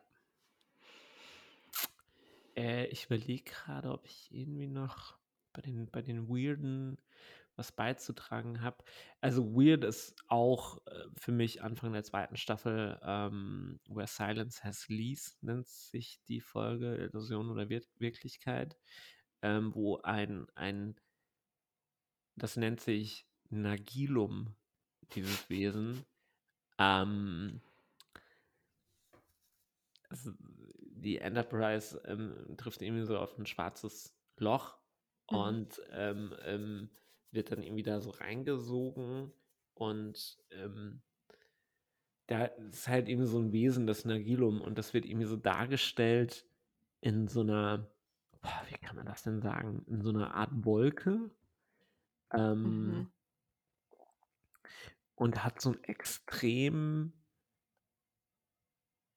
weirdes Gesicht. Also, alleine das ist schon so creepy und spooky und, ähm, äh, ist natürlich irgendwie so 'n bisschen auch die die die Frage, äh, oder oder anders, ähm er interessiert sich irgendwie für das menschliche Leben, weil er kennt das nicht. Also, er ist 'ne Mhm. körperlose Lebensform Mhm. und und und und und versucht dann so durch tötet dann einfach wahllos so 'n so 'n Crewmitglied, natürlich 'n Red Shirt, ähm äh, um um um um zu äh, rauszufinden, was halt quasi Tod bedeutet, ne? Also, Mhm. so, äh und das ist Mhm. einfach echt teilweise super, super Ich creepy. erinnere mich dunkel, ja. Also, es ist fast so wie diese diese Kristallentität, der sie ja auch irgendwann mal begegnet. Ich weiß gar nicht, ich glaube, in einer von den ne, bei Cause and Effect waren's die Embryonen im Warp-Kern. Das ist auch sehr Äh, das war bei Phantas äh, bei, ähm bei der Folge, die du eben genannt hast, ähm, bei „Gefangen in einem temporären Fragment“ auf Deutsch, was sogar hin hinkommt. dann ist es Cause and Effect. Ja, das ist, ähm, ähm, wo die Enterprise in dieser Zeitschleife gefangen ist und immer wieder explodiert. Äh. Hm. Also, das mit den mit den Embryonen im Ah, Warp-Kern, das ist, ähm, Timescape, genau. Das, Ach, ähm genau, ja. ja. Mhm. Ja. Das war auch eine seltsame Auflösung einer ansonsten eigentlich guten Episode. Also, das war hm. Genau. Äh, ansonsten also, es gibt weird ist definitiv auch der Tod von Tascha Yar in der 1. Staffel, Mhm. Ähm, mit dieser sogenannten schwarzen Seele, mit diesem Tar im, Pit. ja, mit dieser Teer, äh, Ja. mit diesem Teerwesen, was sich da eben so, also, also einfach, also wie unnötig kann man irgendwie in, in einer der, zumindest in der ersten Staffel, Hauptcharaktere äh, sterben lassen. Ich vergesse auch immer, dass ja kurz vorher äh, Tascha und Data mal irgendwann äh, Mm, äh, mm, Sexy. Time hatten. Ja.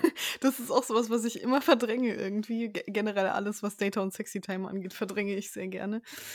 Ähm, Das ist äh, definitiv cringy alles. Äh, sehr cringy. ich denke da immer noch an äh, Data und die Borg Queen. I'm fully functional. Danke, wollten wir nie wissen.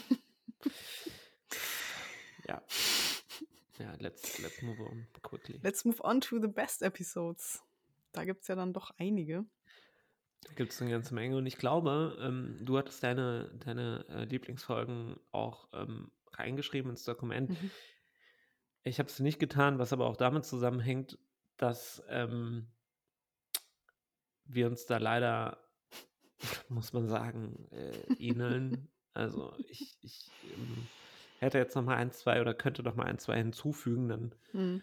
Jetzt. Aber ähm, ich glaube, was so die, die, die allerbesten angeht, ähm, sind wir einer Meinung bis auf, ich glaube, ein oder zwei, Mhm. wir vielleicht auseinander liegen. Ja, ähm, genau. Also was ja äh, definitiv ein Highlight ist, auch wieder so eine ähm, Time Travel, Time Warping Episode ist ja Yesterday's Enterprise, wo ja dann Tasha Yar auch wieder eine Rolle spielt. Die war natürlich sehr toll und auch irgendwie sehr tragisch und äh, sehr berührend irgendwie, weil es natürlich, es ist immer, ich finde so, gibt es ja mehrere Serien, die das ausloten äh, mit diesem Was wäre wenn, was wäre, wenn der Zeitstrang anders verlaufen wäre. Und das dreht einem natürlich immer so ein bisschen den Magen um, wenn man dann so das Mhm. Worst Case für die Charaktere sieht. Das ist irgendwie immer so ein bisschen schlimm. Aber die war natürlich sehr, sehr toll gemacht. Ähm, was auch super war, ist äh, Parallels. Das ist die, wo Worf sich in einer komischen Zeitschleife befindet, nachdem er von einem äh, Turnier heimkehrt. Die war auch, auch sehr witzig teilweise. Ähm, Worf ist ja auch so ein Charakter, der immer so, so gerne so eine ungewollte Komik irgendwie reinbringt. Die fand ich äh, toll, außer das Shipping zwischen Worf und Diana. Also das war, das, das hat mich nicht so angemacht. Das fand ich ne, ein komisches Pairing, aber ähm, ansonsten fand ich die auch irgendwie sehr cool. Äh, was du schon genannt hattest, ist ja The Offspring, eine Data-Episode. Die war, finde ich, auf einer philosophischen Ebene wieder sehr interessant, weil es da ja darum geht, also äh, Data ähm, bekommt quasi Nachwuchs, also generiert ein, ein, ein Android, wie, wie nennt man das, einen Androiden-Nachwuchs.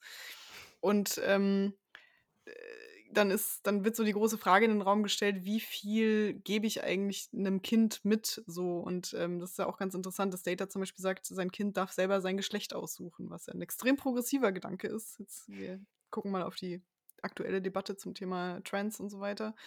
Mhm. Ähm, also die war, finde ich, philosophisch sehr schön und auch sehr rührend, weil Data ja eben immer so ein bisschen diesen Pinocchio-Drang hat, menschlich zu sein und aber auch leider immer wieder scheitert daran so. Und äh, gleichzeitig ist ja in der Episode auch Picard dann irgendwie in so einer Großvaterrolle so ein bisschen. Also das ist so eine Episode, wo man so ein, sich sehr emotional irgendwie nah an den Charakteren fühlt, finde ich. Ähm, das ist so sehr, sehr bewegend alles. Ähm, dann eine Episode, die, äh, also glaube ich, in vielen Listings auf der absoluten Eins steht, ist ja Chain of Command, auf Deutsch äh, Geheimmission auf Keltris 3. Und ich sage nur, there are four lights. Und dann werden sofort alle Trekkies wissen, was ich meine. Eine extrem starke und extrem, ähm, also es ist eine Picard-Episode und ähm, ja, da steckt wahnsinnig viel drin. Also ich finde, da steckt da auch wieder so viel, viel Philosophie drin, viel, ähm, was braucht es, um einen Menschen zu brechen oder wie, wie weit kann ich meine Wahrheit, meine, meine Moral, meine Realität verteidigen, also auch gegen Folter und alles andere. Es geht ja dann auch um das Thema, wie sinnlos Folter ist am Ende des Tages. Ähm, das war eine extrem starke Episode, fand ich. Ja. Auch eine schöne Episode, um nochmal zu zeigen, was für wahnsinnige Douchebags die Cardassianer sind. Also wirklich eine sehr, sehr unangenehme Alienrasse von vorne bis hinten, wirklich least favorite 0 von 5 Sternen. Ähm, ja, aber die war, die war wirklich äh, sehr, sehr, sehr toll.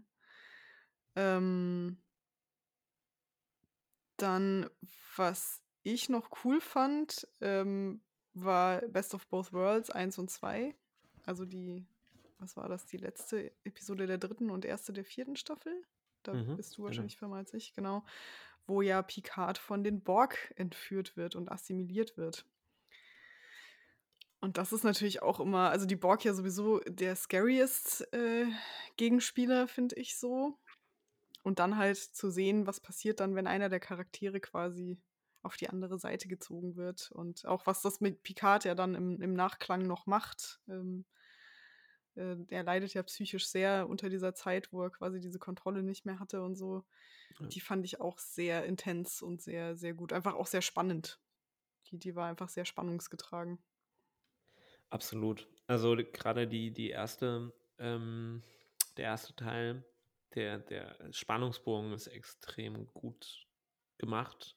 Ähm, also wirklich auch bis zum Cliffhanger dann. Ähm, Ja. das ist äh, wirklich, also ganz, ganz groß. Ähm, auch schon die erste Szene mit, ähm, mit der, ähm, mit, mit diesem Krater auf diesem Planeten, wo mal eine Kolonie war und so, Mhm. und wo man dann merkt, okay, fuck, da, da kommt wirklich ein sehr mächtiges, ein sehr mächtiger Gegner, Gegenspieler ähm, auf, auf die Bildfläche. Äh, Sie, sie wurden ja vorher schon mal, ein paar Folgen vorher, ähm, schon mal so ein bisschen angekündigt äh, Mhm. oder in der vorigen Staffel. Und ähm, aber es hat auch noch mal so ein paar weitere äh, irgendwie ganz, ganz ähm, nette ne oder es gibt noch mal so Neben äh, Geschichten, die eigentlich auch ganz interessant sind, wie jetzt diese äh, äh, Riker Shelby ähm, Storyline, also wo halt so ein, ein junge, aufstrebende ähm, ähm, ähm, Sternflotten äh, na, Offizierin Offizierin. oder Fähnrich? Nee, das ist, ähm, die ist, glaube ich, Lieutenant Commander zu dem Zeitpunkt, Mhm. ähm, auf, auf Schiff kommt, auf Schiff, auf das Schiff kommt und da so ein bisschen ihren eigenen Kopf und Ach stimmt, ja, ja, da gibt es ja dann den, den Konflikt zwischen den beiden so. Mhm. genau. Und Mhm. das finde ich fast ein bisschen, so generell, so jetzt mal nebenbei, fast ein bisschen schade, dass die Konflikte untereinander nicht, also es kommen nicht so häufig wirklich Konflikte innerhalb Mhm. der Crew vor, die wirklich mal irgendwie ein bisschen tiefer gehen vielleicht Mhm. auch. Ähm, und deswegen bin ich einer der wenigen, glaube ich, ähm, oder gehöre zu denen, die äh, den, den, den, äh, die äh, Dr. Pulaski irgendwie gut fand, ähm, weil die so ein bisschen auch so eine ähm, ja, so eine, so eine Streitbarkeit irgendwie reingebracht hat und halt auch Mhm. irgendwie Data äh, so ein bisschen angefeindet hat oder halt irgendwie nicht, nicht damit zurechtkam, dass er jetzt halt eben eine, eine, ähm, eine Maschine ist und kein Mensch oder keine Ahnung. Also Das finde ich wiederum mal sehr so, unsympathisch.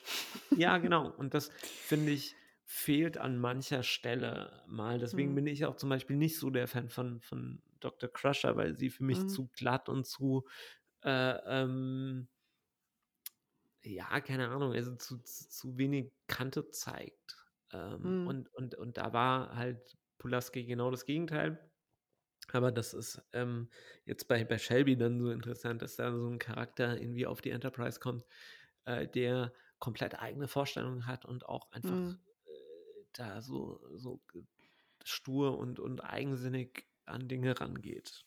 Ist ja so ein bisschen wie Ro Laren auch. Also die, Ja, die genau. rasselt ja auch mit Riker mehrmals aneinander, Ja, obwohl sie ja äh, noch nicht mal irgendwie eine höhere Position hat oder so. ja. Ähm, aber das ist ja auch irgendwie, finde ich, eine ganz, ganz schöne Konstellation irgendwie mit den beiden, die ja dann sogar noch in, in romantischer Richtung expandiert wird, aber das ist eine andere Geschichte. ja. Aber ja, nee, die Borg, ich finde es auch, waren die Borg nicht auch diejenigen, die Geinens Welt zerstört haben? Ich meine ja. Deswegen ja. war die ja auch so extrem, ähm, das war dann auch interessant zu sehen, wie, wie anti sie dann Locutus, also äh, Picard am Ende äh, gegenüber war, weil das halt für sie so ein Trauma irgendwie reaktiviert hat. Ähm, das fand ich auch ja, vollkommen nachvollziehbar. So, ja, ja, klar. Der, der, der klar. Äh, stärkeren, ähm, der stärksten Szenen so grundsätzlich. Ja. Ähm, was ich auch super fand, ähm, also ich, ich, ich oute mich jetzt mal, ich bin ein absoluter Data, äh, ein absolutes Data-Fangirl. Ähm, können wir ja später dann nochmal über die, die Favorite Characters reden, auch nochmal. Ähm, ich mag die Data-Episoden, weil das oft die sind, die so sehr ausloten, ähm, was ist Menschlichkeit, ähm, was ist Empfinden, was sind Emotionen und all diese Dinge, äh, Bewusstsein. Und da gibt es ja diese schöne Episode, ich glaube in der ersten Staffel schon oder in der zweiten, The Measure of a Man, mhm. wo ein Wissenschaftler Data quasi auseinandernehmen möchte, um ihn nachzubauen und zu replizieren. Und zwar am Ende des Tages, um quasi eine Sklavenarmee zu schaffen. Und es kommt dann zu einer Art äh, Gerichtsprozess, wo eben ähm, dann auch Data quasi sozusagen aussagen muss und beweisen muss, dass er eben ein höheres Bewusstsein hat und kein, kein Roboter ist, den man einfach als Arbeitskraft irgendwie ausnutzen kann. So. Mhm. Ähm, und das war natürlich auch eine schöne, eine schöne Parabel auf das ganze Thema äh, Versklavung und ähm, äh, Dehumanisierung und so weiter. Das ähm, fand ich sehr, sehr schön irgendwie ähm, dargestellt. Wird auch in ganz vielen Listen auch als Favorite irgendwie genannt. Zu Recht, wie ich finde. Absolut absolut. Also das ist äh, eine, eine, großartige Folge. Hm. Ähm, ja, viel, viel beizusteuern habe ich da eigentlich gar nicht mehr. Ähm, außer, also was mir persönlich auch immer sehr, sehr gut gefällt und was leider irgendwie nicht, nicht allzu häufig ähm, passiert ist, wenn man ein bisschen mehr über so das Leben auf dem Schiff erfährt. Mhm. Und ähm, da gibt es zwei Folgen, ähm, nämlich einmal Data Stay, also wo mhm, ähm, so ein. Tag mhm. von, von, von Data irgendwie beleuchtet wird, wo auch mhm. die Charaktere nochmal ein bisschen andere, privatere Seiten bekommen und wo man so ein bisschen den Ablauf auch auf dem Schiff irgendwie mal mhm. so sieht. Und ähm, das ist jetzt sicherlich kein Highlight im Sinne von, wow, da werden irgendwie tiefgreifende ähm, philosophische Fragen erörtert, aber halt eine, die dir äh, die Serie oder die Charaktere einfach nochmal ein bisschen näher bringt. Und die andere ist relativ spät, ähm, ich glaube in der siebten Staffel Lower Decks, ähm, mhm, ja, wo es ja, auch wirklich mhm. um so eine Gruppe von, von Anwärtern quasi geht, ähm, die sich auf so eine Mission begeben oder eigentlich nur eine davon. Mhm. Wird dann mit, mit Worf so ein bisschen auf, auf so eine Mission geschickt und ähm, das sind so die Folgen, wo halt irgendwie auch wo man mit der Crew nochmal auf so eine andere Art und Weise in Kontakt kommt. Und die fand ich mhm. ähm, beide äh, sehr, sehr gut. Und Lower Decks ja dann auch so ein bisschen die Inspiration für die Cartoon-Serie Lower Decks, die ja dann auch ja. Ähm, irgendwann gemacht wurde. Sato. Ja, das fand ich auch immer schön. Ich fand es auch schön bei Measure of a Man, wo, wo Data dann am Anfang quasi vorliest, was heute alles auf dem Schiff so passiert. Irgendwie so drei Hochzeiten, äh, genau, zwei genau. Schulvorlesewettbewerbe, genau. ein Jazzabend. das ja. Also das Thema Konzerte auf der Enterprise sowieso, da kann man nochmal eine eigene Episode zu machen. Das ist ja auch ein sehr beliebtes Sujet, äh, was immer wieder rausgeholt wird. Konzerte und Lesungen, fantastisch. Ja. Ähm, eine Episode, die ich, äh, wo ich auch interessant finde, die wird oft als äh, unter den besten gelistet, teilweise sogar unter den Top 3. Und ich fand die richtig blöde, und da würde mich mal interessieren, wie deine Haltung dazu ist, war die Inner Light. Ähm, mhm. Diese Episode, wo Picard quasi ein, ein anderes Leben führt als äh, Familienvater und äh, ja, so, so ähm, ähm, meine kleine Farm mäßig quasi so The Simple Life lebt. Ähm, und dann äh, quasi ganz wehmütig ist, dass er dem nicht mehr nachgehen kann. Und er hat ja diese Flöte, die holt er irgendwann in einer späteren Episode auch nochmal raus und referenziert das irgendwie. Ich fand die blöd. Ich, mir hat die gar nicht gefallen.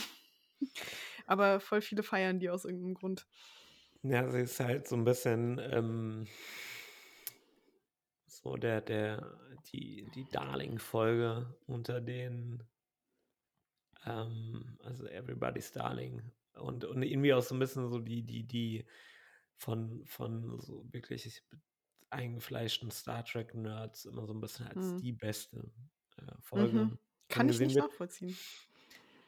Ähm, also ich finde sie auch ziemlich, ziemlich gut auf einer emotionalen Ebene so. Ähm, also auch gerade so am Ende, wo Riker ihm diese Flöte nochmal zurückbringt, ähm, Mhm. die innerhalb dieser, dieser Box war quasi. Und ähm, das sind, das ist schon sehr touching gewesen, so auch, auch generell ähm, sich mal wirklich zu, zu überlegen, dass er jetzt quasi ein, ein Leben durchlebt hat, also wirklich ein komplettes und dann wieder erwacht und dieses Mhm. Leben hat eigentlich nicht in der Realität stattgefunden, sondern war Mhm. halt irgendwie eine, eine Art von, von Holographie oder ähm, auf, aufgezeichnet ähm, in gewisser Weise. Und das ist, also ich fand das extrem oh, einfach krass. So. Also irgendwie ist es eine, eine, eine emotionale Folge. So. Ich fand die früher, also als, als Kind, Jugendlicher, war mir die auch zu. Ach, da war mir irgendwie auch, da, da hat einfach was gefehlt, aber ich glaube, das ist eine, die ich dann eher schätzen, zu schätzen gelernt habe in, in, in späteren Jahren so. Und ähm, Mhm. ich ja, kann, kann glaube ich, verstehen, dass man die irgendwie vielleicht nicht, nicht, nicht ganz so gut findet, aber sie hat halt schon eine, so einen gewissen Tiefgang irgendwie Mhm. und, und so, eine, so eine emotionale Komponente, die mich schon abholt, muss ich sagen. So. Ja, das Interessante ist, ähm, dass die Episode Tapestry wiederum, ähm, die ja auch Picard-centered ist, so ein bisschen eine andere Story erzählt, weil da geht's ja am E also Picard stirbt und landet also zumindest denkt er, er ist tot und landet quasi im im im, ähm im Nachleben sozusagen und trifft natürlich auf seinen All-Time-Crush Q, über den wir uns wahrscheinlich auch noch mal kurz unterhalten müssen. Ähm, und Q sagt eben ja hier, äh, congratulations, you're dead und ähm, erklärt ihm halt, dass er da äh, getötet wurde, weil er hatte ja mal eine Herz-OP und sein künstliches Herz ist da irgendwie von einem Energiestrahl getroffen worden, bliblablub.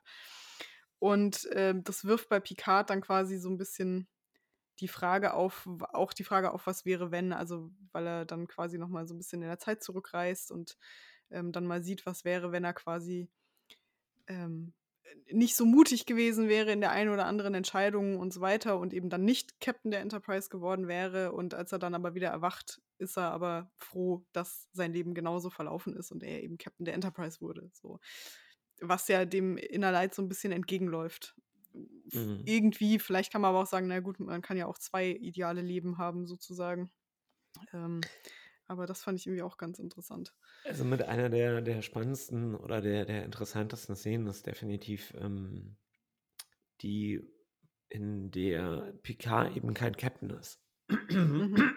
und, und wo es diesen, diesen Angriff auf äh, sein Herz oder diese, diese Schlägerei, Auseinandersetzung Mhm. ähm, nicht gegeben hat und er dann quasi in, in Konsequenz, ähm, warum auch immer, äh, noch, noch, noch Fenrich oder irgendwie so ein her heranwachsender Wissenschaftsoffizier ist. So, also Mhm. irgendwie eine komplett untere Ebene und, und das, also das hat so ein, das ist natürlich ein Extrem oder ja gut, zumindest in, in dem Kontext ein Extrem. Ne? Also äh, er hätte auch genauso gut irgendwie, keine Ahnung, tot, obdachlos oder äh, keine Ahnung, also es gibt ja. Oder ein Weinbauer in Frankreich sein können. Genau, genau.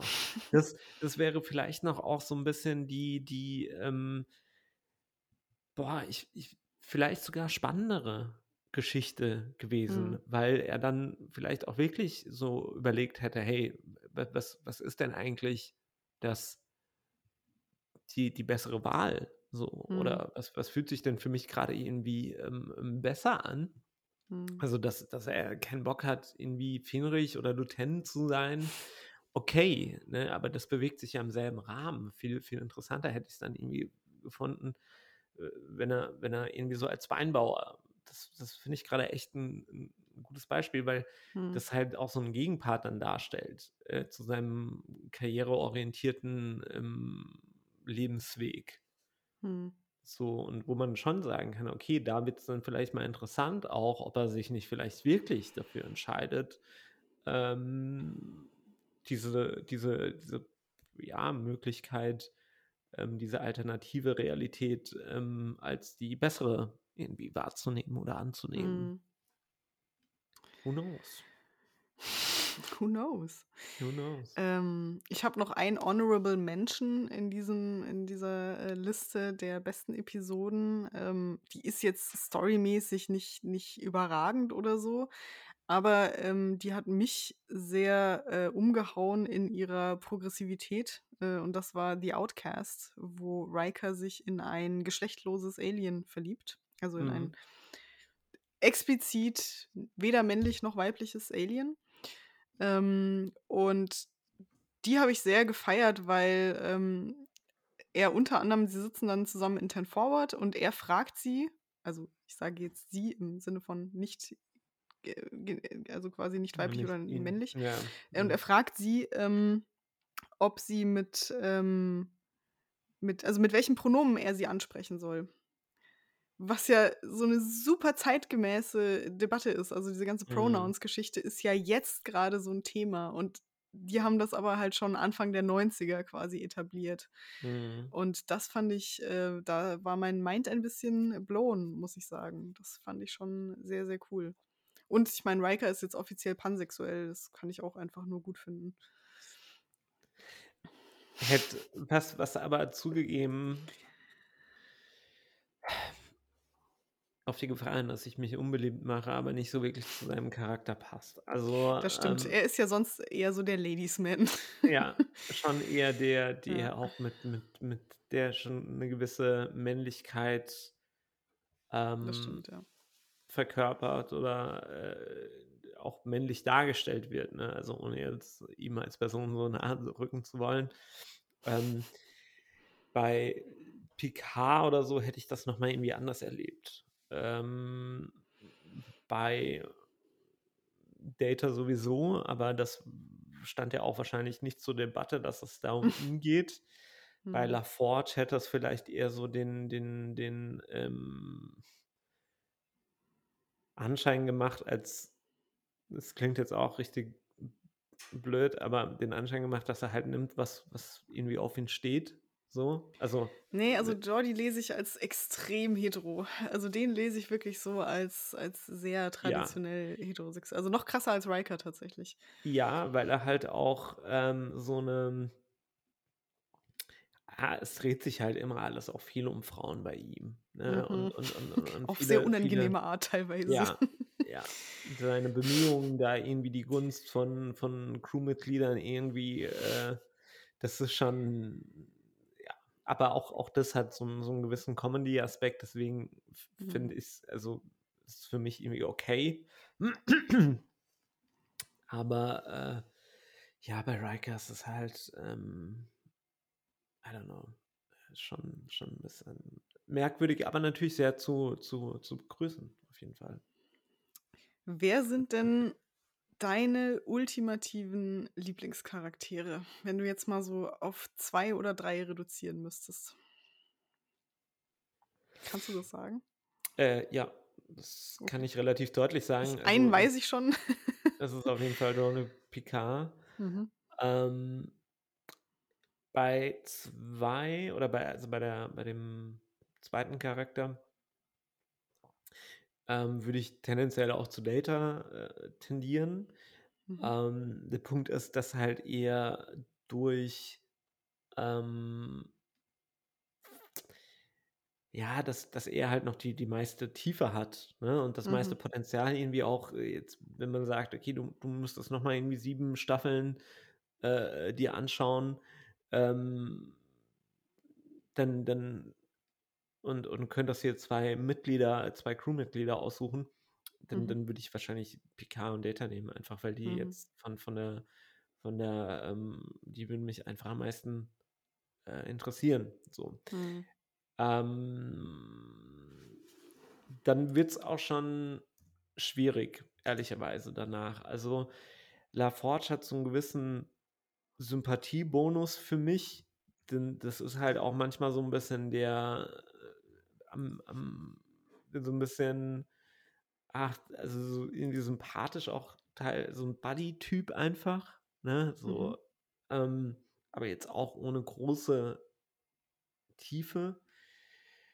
Ähm und abgesehen davon was was die reguläre, ähm, Crew angeht also jetzt, ähm, alles außerhalb von von der der Kerncrew wird schon echt also innerhalb der Kerncrew wird schon echt dünn. Also, dann würde Mhm. irgendwie wahrscheinlich Riker kommen als irgendwie so früher so mein mein nicht Vorbild, aber ich fand das auch schon cool, dass er bei Ladies so gut angekommen ist und und überhaupt, das hat halt so mein mein jugendliches Ding so, ach, äh, der der kommt schon ziemlich gut an.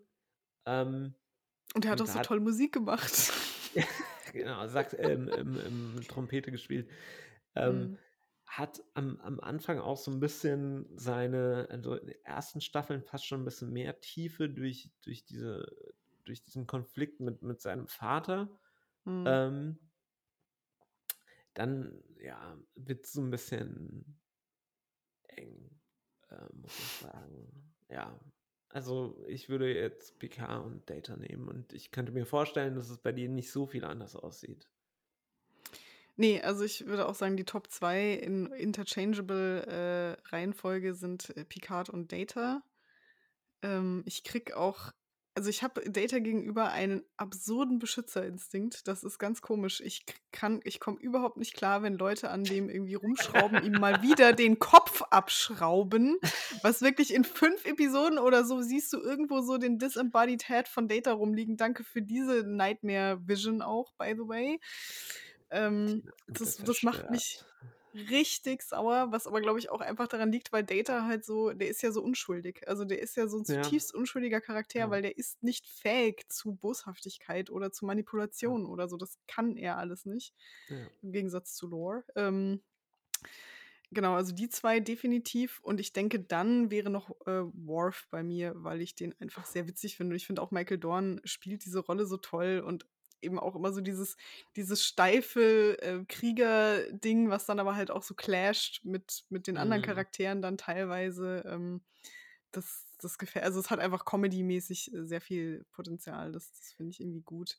Das finde Ähm, ich und gleichzeitig Entschuldigung, das finde ich mhm, gleichzeitig auch so 'n bisschen schade eigentlich, dass er dann, äh, grade im im Verlauf also, grade am Anfang und dann im weiteren Verlauf, ähm, zu zu so 'nem Sprüche-Einwerfer degradiert wird, der dann halt immer sagt, äh: „Heute ist ein guter Tag zum Sterben“ oder irgendwas halt extrem so, wo man halt einfach nur sagen will: „Okay, Worf muss jetzt wieder irgendwie so 'n bisschen, äh, noch mal den den Leuten auch in Erinnerung rufen, dass er Klingone ist.“ So 'n bisschen mhm, also, irgendwie, dass er keinen mit mit wenigen Ausnahmen und ich denke, deswegen kam auch diese Romanze mit mit Troy in der 7. Staffel, mhm.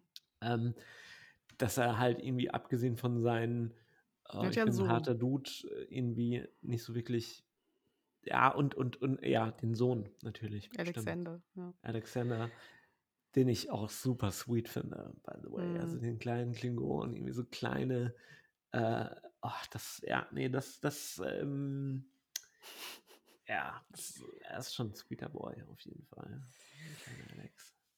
Ich, So. würde noch als Honorable Mention, äh, Ro Laren tatsächlich nennen. Die mag ich auch sehr. Also, auch die Schauspielerin, ähm, Michelle Forbes, die ja auch Mhm. in vielen anderen Serien, unter anderem True Blood, mitgespielt hat.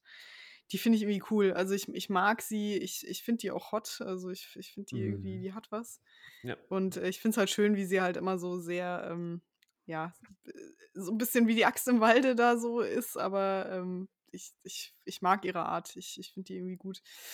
Ähm, ich habe auch so überlegt, meine meine liebsten Shippings, also so die liebsten, äh, äh, Paare romantischer Art oder auch nicht romantischer Art, ähm, was das bei mir wäre. Und ich würde sagen, auf Platz eins ist tatsächlich bei mir Geordi und Data. Weil ich einfach die, die, diese Bromance, die die beiden Ja, haben, diese Freundschaft, und das sagen sie auch immer wieder, also das wird ja auch immer wieder erwähnt, so ähm, als mal in irgendeiner Folge ja Jordi äh, für tot gehalten wird und dann Data sagt, he was a friend und so. Also es ist immer so sehr, ich finde es sehr rührend, dass die beiden irgendwie Mhm. so, so dicke sind und Jordi ja auch immer versucht, Data da so ein bisschen quasi zu helfen, wie das mit dem Menschsein und so, wie das alles funktioniert und ihm das so erklärt. Und ähm, das fand ich sehr, sehr cool. Aber eben auch, auch irgendwie die Konstellation mit Picard und Data. Also bei First Contact äh, in dem Film geht es ja auch darum, dass dann Data ja von den Borg entführt wird.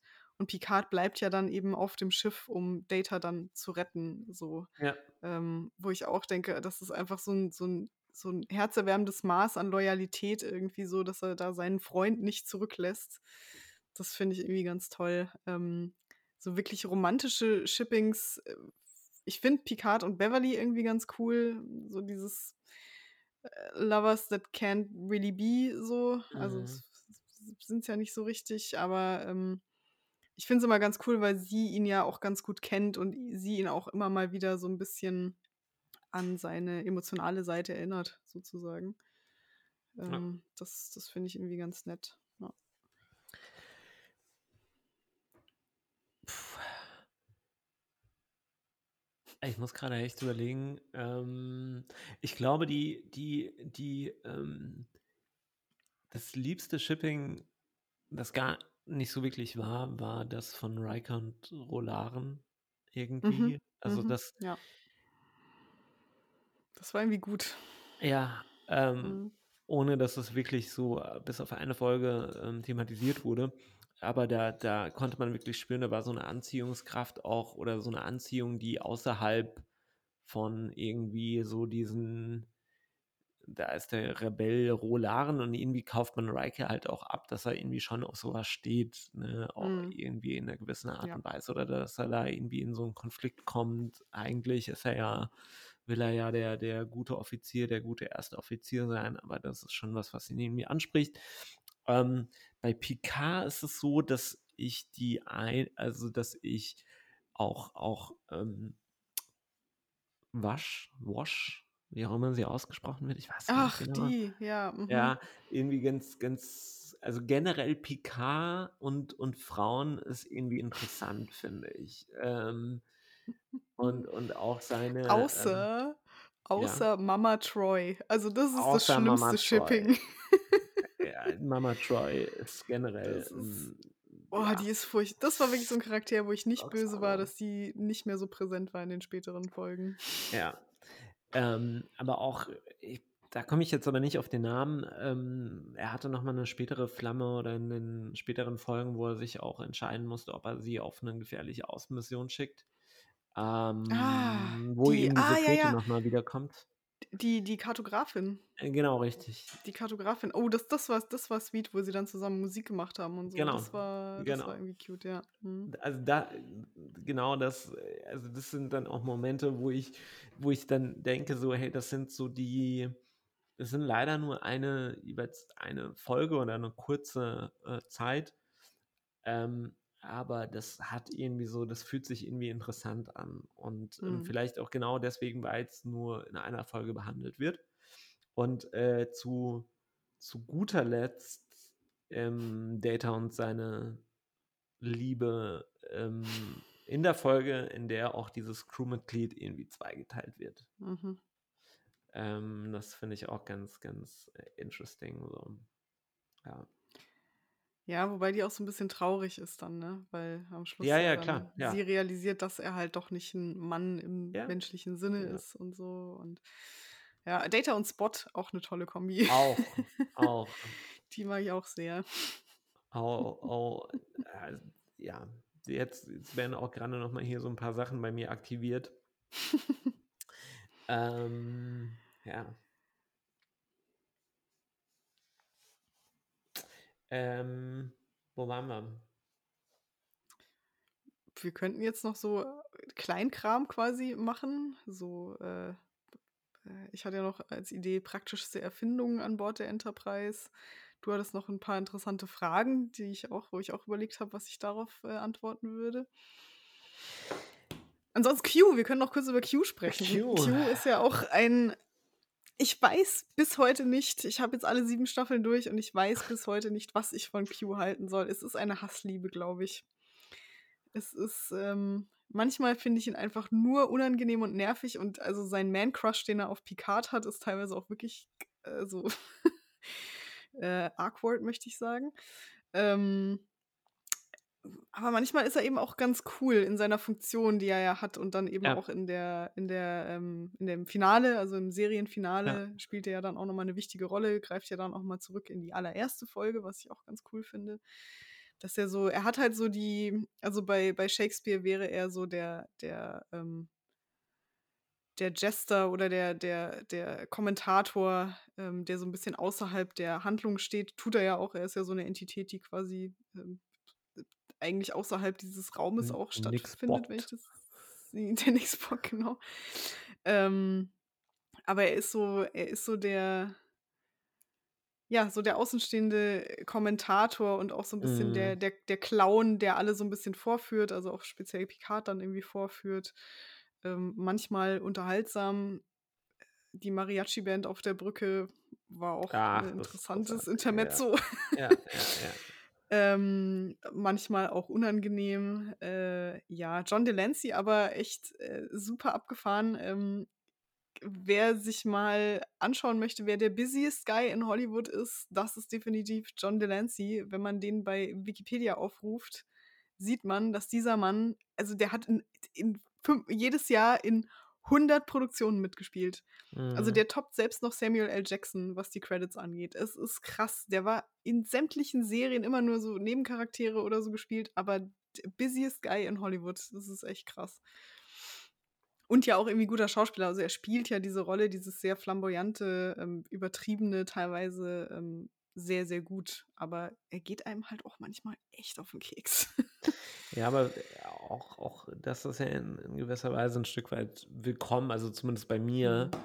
Ähm, mal so 'n Charakter, der dich halt irgendwie nervt. Auch auch das braucht ja irgendwie 'ne Serie. Von daher hat er schon seine oh, ja, das ist noch mal 'ne andere Geschichte. Äh, Q, ja, Q, hey, das ist echt boah, ich ich ich Also er spielt ja auch noch in anderen äh, Serien mit. Und irgendwie habe ich mich immer dann auch gefreut, ihn zu sehen, aber jetzt ich weiß nicht, ob's ob ich mich wirklich gefreut habe, Q zu sehen oder dann halt Mhm. jemanden, ähm, aus aus der an also aus, ähm Er spielt in DS9 mit, oder? Äh, DS9 Voyager später auch noch mal, Ah ja, ähm, okay, allerdings auch nur ein zweimal so. Mhm. Ähm, da habe ich mich immer gefreut, aber halt wahrscheinlich in erster Linie, weil es 'n Charakter aus TNG war, Mhm. so, der da halt irgendwie, äh, dann mitgespielt hat. Ähm, boah, ich habe ja, es es ist schwierig, finde ich. Ich, ähm Mhm. irgendwie hat er halt durch sein Comedy Potential und seine Art und Weise auf, ähm auf Picard oder so die Crew irgendwie oder die Crew zu nerven, hat das auch schon irgendwie was finde ich das schon ganz ganz witzig, aber, oh ja, ja, es ist schwierig. Das ist echt schwierig, muss ich Mhm. sagen, ja. Ja. Ja, Wesley ja auch, ähm Absolut. um Wesley tut's mir immer so 'n bisschen leid, weil ja Wil Wheaton, äh, der Schauspieler ist ein extrem korrekter Typ so. Mhm. Ähm, und leider haben sie einfach und also Wil Wheaton sagt auch immer, dass er sich an an dem Set sehr, sehr wohl gefühlt hat. Also es muss ein sehr freundl also wenn's wenn er nicht Wesley war, waren alle sehr nett zu ihm so. Aber Wesley ist halt wirklich so ein also ein nerviges Smart-Ass-Kid und ein also auch so arrogant die ganze Zeit, dass man Mhm. wirklich Schwierigkeiten hat, ihn noch irgendwie gut zu finden. Also das das ist so 'n bisschen schade, weil eigentlich wäre es ja nett gewesen, so 'nen etwas naiven, ähm, kindlichen Charakter da noch auf der Bridge zu haben und, ähm, das quasi auf 'ne sympathischere Art, äh, auszutarieren. Aber sie haben sich leider für die maxim maximal unsympathische Variante entschieden. Aber sein Pulli ist klasse, also di dieser eine Pulli mit diesen Regenbogenstreifen, d den hätte ich gerne. Das ist noch mal 'n ganz eigenes Thema, finde ich auch wert. Also Kleidung, äh, Mhm. von den Uniformen angefangen, so bis Ja. zu deinen angesprochenen, ähm, äh, von von der Freizeit ähm, vom Freizeitoutfit bis zum Freizeitoutfit. Ähm, aber Und Wesley Kikas hat Blouson. Ach, ein Traum, die hätte ich auch gerne. konnten wir eine Stunde 30 reden, ohne sein Blouson, Ja. äh, zu zu nennen. Ich weiß es auch nicht. Ähm ich weiß, was für 'n Pullover du meinst. Also, das ist der, Mhm. den er quasi ganz am Anfang anhat. Dann kommt Mhm, mal so mhm. Anderer, Später hat der er auch auch 'ne Uniform dann. Ja, genau. Ähm, die finde ich, super gut steht. Also, dieses Mhm. Rote, Mhm. ähm ja. Aber, äh, es gibt eine, ähm, alternated alternative, ähm, Reality-Version von Wesley, die auch ziemlich gut ist, finde ich. Und zwar in parallelen Parallels, ähm, spielt er äh, ist er quasi Sicherheitsoffizier und ist oder taktischer Offizier, ähm, an der Stelle von Worf. Ah, Ähm, ja, stimmt. da ist es nur ganz kurz oder war das Mhm. Parallels? Bin ich mir grad nicht mehr so sicher, ob das nicht in in einem der Oder der war das Yesterday's Enterprise? Also, Ah, ich weiß, was du da da ist meinst, aber er i irgendwo da ist er weiter vorne am, Okay. ähm als Navigator. Mhm. Ah, genau. Wesley was a tactical officer in a parallel universe und das war, ähm, in Parallels tatsächlich. Mhm, mhm. Ähm ja, also, äh, es es hat mir fast auch 'n bisschen leid getan, dass sein Charakter so eindimensional und so unangenehm, unsympathisch entwickelt wurde. Ähm weil man hätte ihn glaube ich, auch anders Ja. entwickeln können und und Ja. und aber ich denke, er war von vornherein irgendwie so vorgesehen als so 'n irgendwie aufstrebender, junger Musterschüler, der ja, der irgendwie so alles besser kann und weiß und, Mhm. ähm ja. Na ja. Ich sehe Ich grad habe ich habe mich ja noch ja? Ich sehe grade, es gibt ein, ähm du kannst es kaufen, diesen Pullover, also diese Uniform quasi. Fantastisch. Oder? Äh, Wesley Hätte Crusher mich auch gewundert, Crusher's wenn's nicht so wäre. season sweater and pants. Mhm. Hm. Ja, vielleicht irgendwann mal. Maybe. Für Halloween. Ja. Ähm, genau.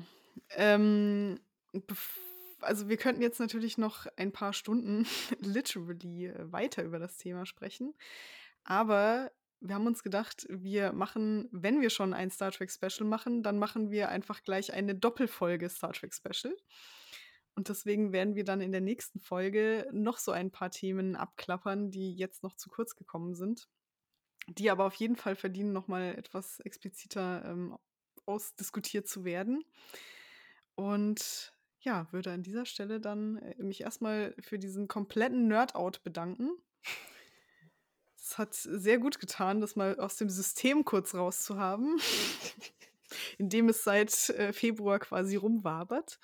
Und ich freue mich schon sehr drauf, äh, noch mal eine komplette Folge nur über Star Trek zu sprechen. Voll. Also, ich bin echt, wie gesagt, super happy, dass du da in dieses Universum eingestiegen bist, äh, dass du dich da genauso verloren hast wie wie ich mich im im positiven Sinne. Ähm, das ist auch in und das klingt jetzt super weiß nicht, äh, vielleicht auch 'n bisschen zu weit, aber das ist uns schon irgendwie auch 'n Stück weit, ähm, in in schlechten Phasen 'n 'n gewissen Halt geben kann, Mhm. so. Ähm, wobei ich kann mir vorstellen, dass sich da auch einige wiedererkennen, ähm, darin. Ähm, es gibt ja unzählige Serien, ähm, die das für andere Menschen irgendwie auch ermöglichen, so 'n kleinen so 'ne kleine Realitätsflucht, ähm, in ein besseres, äh, Universum. Und, ähm, es hat richtig viel Spaß gemacht, ähm, da auch so 'n Mhm. bisschen noch mal, ja, so so 'n bisschen tiefer einzutauchen. Und, äh, ich freue mich definitiv auf den zweiten Teil, wo wir dann, ähm, glaube ich, jetzt mal 'n bisschen noch mal das aus 'ner anderen ähm, Perspektive beleuchten, gesellschaftskritisch oder aus, aus einer gesellschaftlichen Sicht, welche Standpunkte, Perspektiven denn Next Generation oder Star Trek im, im Generellen irgendwie aufmacht. Und ja. ähm, über was wir definitiv auch noch reden müssen, sind ähm, die coolsten Technologien, die wir uns irgendwie auch, was, was würden wir uns wünschen, wenn wir eine Technologie von, von Star Trek irgendwie ähm, ähm, realisieren könnten? Also das wäre so mhm. eine Frage, die mir äh, so unter den Nägeln brennt. Und, Und ich würde auch gerne noch eine Star Trek Legacy besprechen, also wo Star Trek in andere Serien gewirkt hat, weil da gibt es schon einiges. Also und auch wie Star Trek generell die Popkultur beeinflusst hat. Das ist auch nochmal eine sehr interessante Frage. Also wir haben auf jeden Fall mehr, mehr als genug Material und ähm, könnten vielleicht auch, vielleicht werden wir einfach in jeder Staffel ab sofort ein Star Trek Special. ähm, ja. Vielleicht dann beim nächsten Mal DS9. Mal oh. sehen. Oh. Ja, da muss ich noch ein bisschen oder äh, du vielmehr äh, so ein bisschen äh, arbeiten, in Anführungszeichen. Aber ich bin da ja. noch zuversichtlich, dass das klappt. Okay, dann bleibt mir eigentlich nichts zu sagen, außer engage. Oh, beam me up.